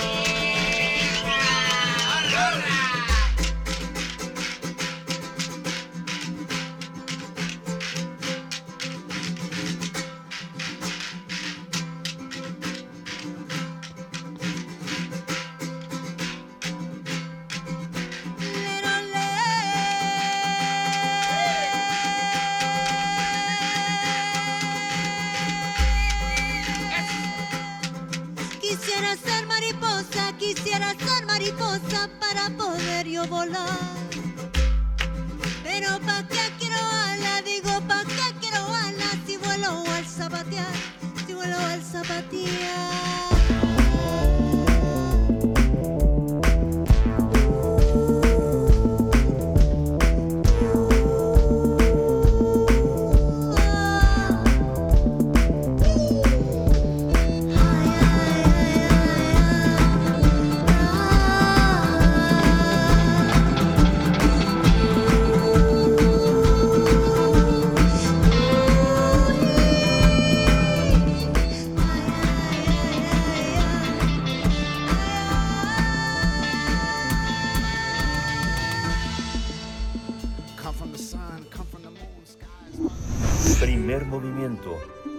Hacemos comunidad en la sana distancia. Libertad. Seguridad. Salud. Identidad. Alimentación. Libre desarrollo de la personalidad. Educación. Pensar nuestros derechos humanos. Nos encontramos ya esta mañana con Alicia Vargas Ayala, quien siempre nos pone el acento en los temas importantes y también en los urgentes respecto a las infancias en México y también en general niños, niñas y adolescentes, en este caso para hablar de salud mental y violencia hacia esta población que lo padece. Eh, Alicia Vargas Ayala es integrante del Consejo Directivo de la Red por los Derechos de la Infancia, la REDIM, y también es representante de la Red por los Derechos de la Infancia en México, de la Red Latinoamericana Americana Tejiendo Redes e integrante del Consejo Consultivo del Sistema de Protección de los Derechos de la Niña, el Niño y el Adolescente, CIPINA, del Gobierno de la Ciudad de México, un órgano que desarrolla la política pública para esta población en la capital del país. Alicia Vargas Ayala, siempre un gusto darte la bienvenida a este espacio. ¿Cómo estás? Muy buenos días. Muy buenos días, muy buenos días a todos los auditores. Gracias por este espacio. Y como siempre es un gusto saludarles y participar, ser partícipe de esta eh, conciencia crítica que se gestiona desde esta estación y bueno, por supuesto, una felicitación especial por su reciente aniversario y muchas gracias por el espacio. Gracias, Alicia. Gracias a ti. Gracias, Alicia. hoy estamos de aniversario y queremos, eh, pues no dejamos lo importante de lado, así es que te escuchamos con este tema. Eh, pues resulta que, que esto es un tema que se ha quedado, digamos, como pendiente en la agenda pública eh, recientemente, en diciembre del año pasado, la UNICEF publicó un reporte relacionado con el impacto de COVID en la niñez en el mundo y en este informe reporta que esta pandemia ha provocado la peor crisis de la infancia en los últimos 75 años de existencia de este organismo de Naciones Unidas. Eh, justamente este organismo encargado de velar por el bienestar de niñas, niños y adolescentes reportó que la pandemia abrió eh, el, o puso el punto focal y además evidenció las ya consecuencias que tenía el propio sistema de no gestionar la protección para su niñez. entre otras consecuencias para la infancia como la pobreza, como la, exacerbada violencia, el tema de la, de la falta de, desabasto de alimentos, el tema que impacta en la nutrición, el acceso a la educación, la UNICEF añade además a esto que el COVID está poniendo en peligro las décadas de progreso que se llevaban, que se tenían en materia de salud mental para la infancia. Por eso, el impacto de la salud mental nos refiere que hay una prevalencia del trastorno depresivo mayor y los trastornos de ansiedad desde 2020 hasta la fecha, que justamente se asociaron con este aumento de tasas de infección por SARS-CoV-2 y la disminución de la movilidad humana. Así que los países más afectados por COVID fueron los que tuvieron mayor impacto y con mayor incremento en estas preocupantes eh, trastornos de la salud mental. En, en, octubre del año pasado, la UNICEF publicó previo a este informe que uno de cada siete jóvenes entre los 10 y los 19 años ya había sido diagnosticado con algún problema de salud mental.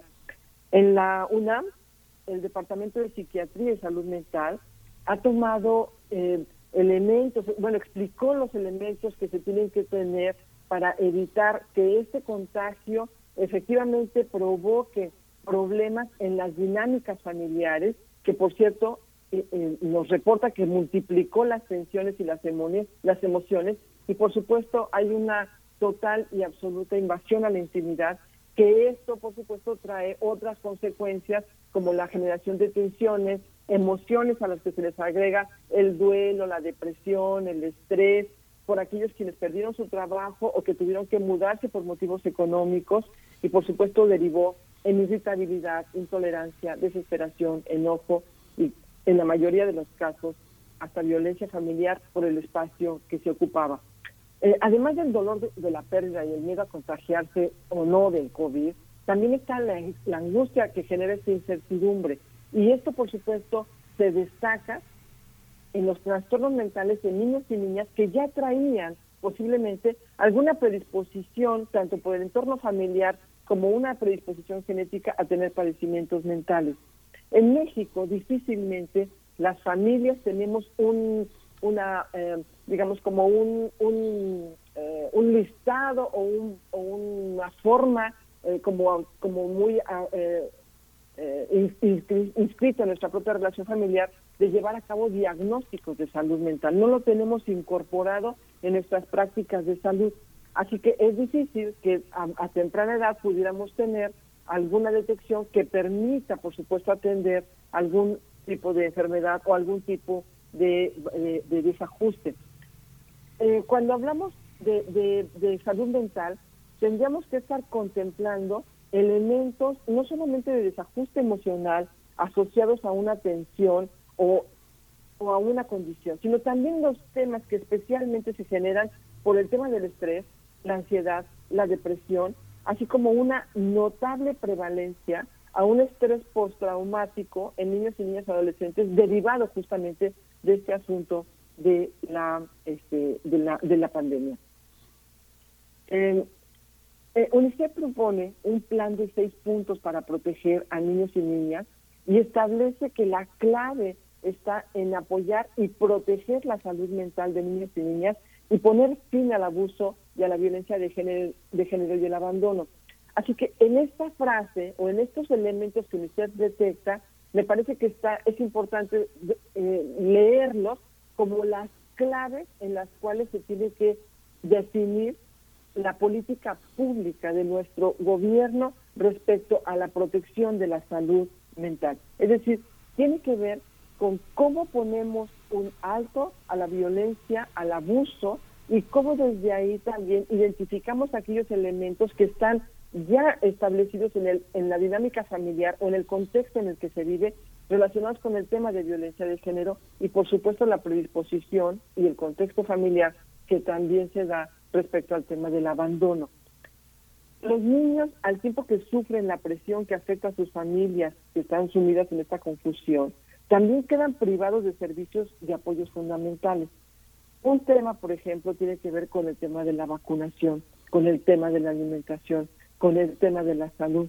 y por supuesto con el asunto de la educación. la educación, el espacio educativo, como un espacio no solamente formativo, sino como un espacio incluso de reparación de algunos elementos de salud mental que puedan ser generados desde la familia o desde el entorno comunitario. Podemos ah, decir que también la escuela genera sus propias dinámicas de violencia, así es, y las hemos documentado y las tenemos identificadas. Y también hemos hecho comentarios a ese respecto. Sin embargo, son muchos más los beneficios que le provoca a los niños y niñas su convivencia comunitaria que las afectaciones. Así que hay que tener mucha vigilancia sobre cómo desde la escuela también se protege el espacio, se protege la convivencia, justamente para generar y gestionar un espacio saludable para niños y niñas. Sin duda, priorizar la violencia de la familia por razones de género y aumentar el financiamiento de protección, así como invertir en servicios de apoyo psicosocial y salud mental con perspectiva de género para niñas, niños, jóvenes y sus cuidadores, esto se tiene que hacer incluso, como decíamos, a través de las escuelas, a través de los servicios sociales, a través de las comunidades, por supuesto, con una política gestionada desde el Estado que permita bajar estos servicios y esta protección desde el tema de la prevención. Eh, se estima que en nuestro país hay, un, hay una problemática grave en términos de las regulaciones, de la, de la incapacidad que ha tenido todavía la, la, la, política pública de los albergues y que no ha podido tanto detectar a todos los albergues privados que existen, como identificar un, un, un formato o un lineamiento específico en el que se puedan adecuar en todo, en todo el país, debido a una serie de de, particulares regulaciones estatales, también se ha impedido que tengamos una política homologada y que permita que los albergues sean un espacio de cuidado y de protección. Hemos detectado en los últimos tiempos, años, si lo vemos más largo, pues todo el tiempo que ha habido albergues, casos gravísimos de, de, violencia en, en los espacios de cuidado por propia gente que son los cuidadores. En nuestro país se estima que más de 29 mil niños y niñas adolescentes viven en orfanatos o albergues y cerca de 5 millones de niñas y niños mexicanos están en riesgo de perder el cuidado de sus familias por causas como la pobreza, las adicciones, la violencia intrafamiliar o por algún proceso judicial. Muy importante entonces que si tenemos ya una condición de niños al, al grado de 29 mil niños que están viviendo en albergues y más de 5 millones en riesgo, evidentemente tiene que ser un foco desde en el cual se tengan que poner las miradas de prevención, de atención y de seguimiento que, precisamente desde, esta, desde este enfoque de protección de derechos de niños, niñas y adolescentes. Eh, en el caso particular de algunos albergues que se han detectado eh, violencia, pues tenemos recomendaciones de los organismos de derechos humanos y también tenemos observaciones a esas recomendaciones, porque me parece que hay algún, en algunos casos no se logró hacer una investigación lo suficientemente profunda con el contacto directo de los suficientes casos para documentar que efectivamente ciertas prácticas no tienen que continuar. Sin embargo, por supuesto, eh, sabemos que el mejor albergue es aquel que busca que en todo momento se puedan restituir los derechos de niñas y niñas y adolescentes en el menor tiempo posible y para eso se requiere que se den opciones que hagan realidad su derecho a vivir en una familia en una familia digna. Esto es que cuando se trata de niños, niñas y adolescentes, el acogimiento residencial o el institucional deben ser considerados como una medida excepcional y temporal. El derecho a la salud durante y en lo que va de la pandemia tiene que recomponer tiene que atender esta falta de cobertura que se dio en el tema de la vacunación. Se debe restablecer el derecho universal eh, al desabasto de medicamentos. Se debe de atender las enfermedades graves que se quedaron en rezago y, por supuesto, todo el tema alimentario que ocasiona que se ocasionó en, esta en esta pandemia. Sin duda, el tema del retorno a la escuela es otra urgencia, ¿verdad? otra urgente necesidad y, por supuesto, reconocer que la salud mental es, es decir, es un elemento que no solamente tiene que ver con las enfermedades discapacitantes, sino la OMS incluso define a, la, a la salud mental como un estado de bienestar en el cual el individuo es consciente de sus propias capacidades, puede afrontar las tensiones normales de la vida, puede trabajar de forma productiva y fructífera y es capaz de hacer una contribución a su comunidad. Es, es decir, que la salud mental está en nuestro día a día. El cuidado, la garantía, la protección, particularmente desde, las, desde la infancia, es, debe ser prioridad y debe ser prioridad no solo del Estado, del gobierno, de nuestras familias y de todos aquellos adultos que convivimos con niños, niñas en nuestro entorno inmediato. Así que una recomendación importante, cuidar la salud mental de los niños, empezando por la propia. Me parece que eso es muy importante para proteger a niños y niñas. Sí, pues muchísimas gracias, eh, Alicia Vargas Ayala hay que seguir este hilo, hay que discutirlo, porque muchas de las cosas eh, que comentas están en el, en el centro mismo de la discusión, como la idea misma de diagnosticar la infancia. Hay muchas corrientes que se oponen a la idea de diagnóstico absoluto, sino de un diagnóstico dinámico, de una perspectiva de políticas públicas que acojan, más que decir qué le pasa al sujeto, quién es dueño de la última palabra sobre lo que le pasa y sobre lo que desean. Pero bueno, que se abra, que se abra la discusión. Te agradecemos mucho tu presencia, tu felicitación y siempre tu, tus ganas de, de, expresar y de, y de, poner una, una voz crítica en esta, en esta dimensión tan necesaria, Alicia.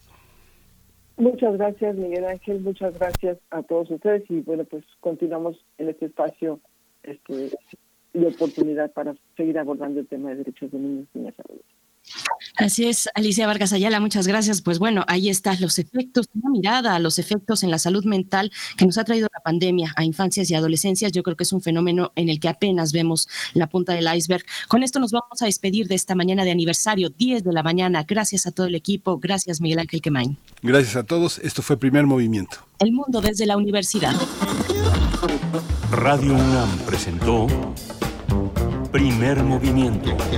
El mundo desde la universidad. Con Berenice Camacho y Miguel Ángel Gemain en la conducción. Rodrigo Aguilar y Violeta Berber, producción.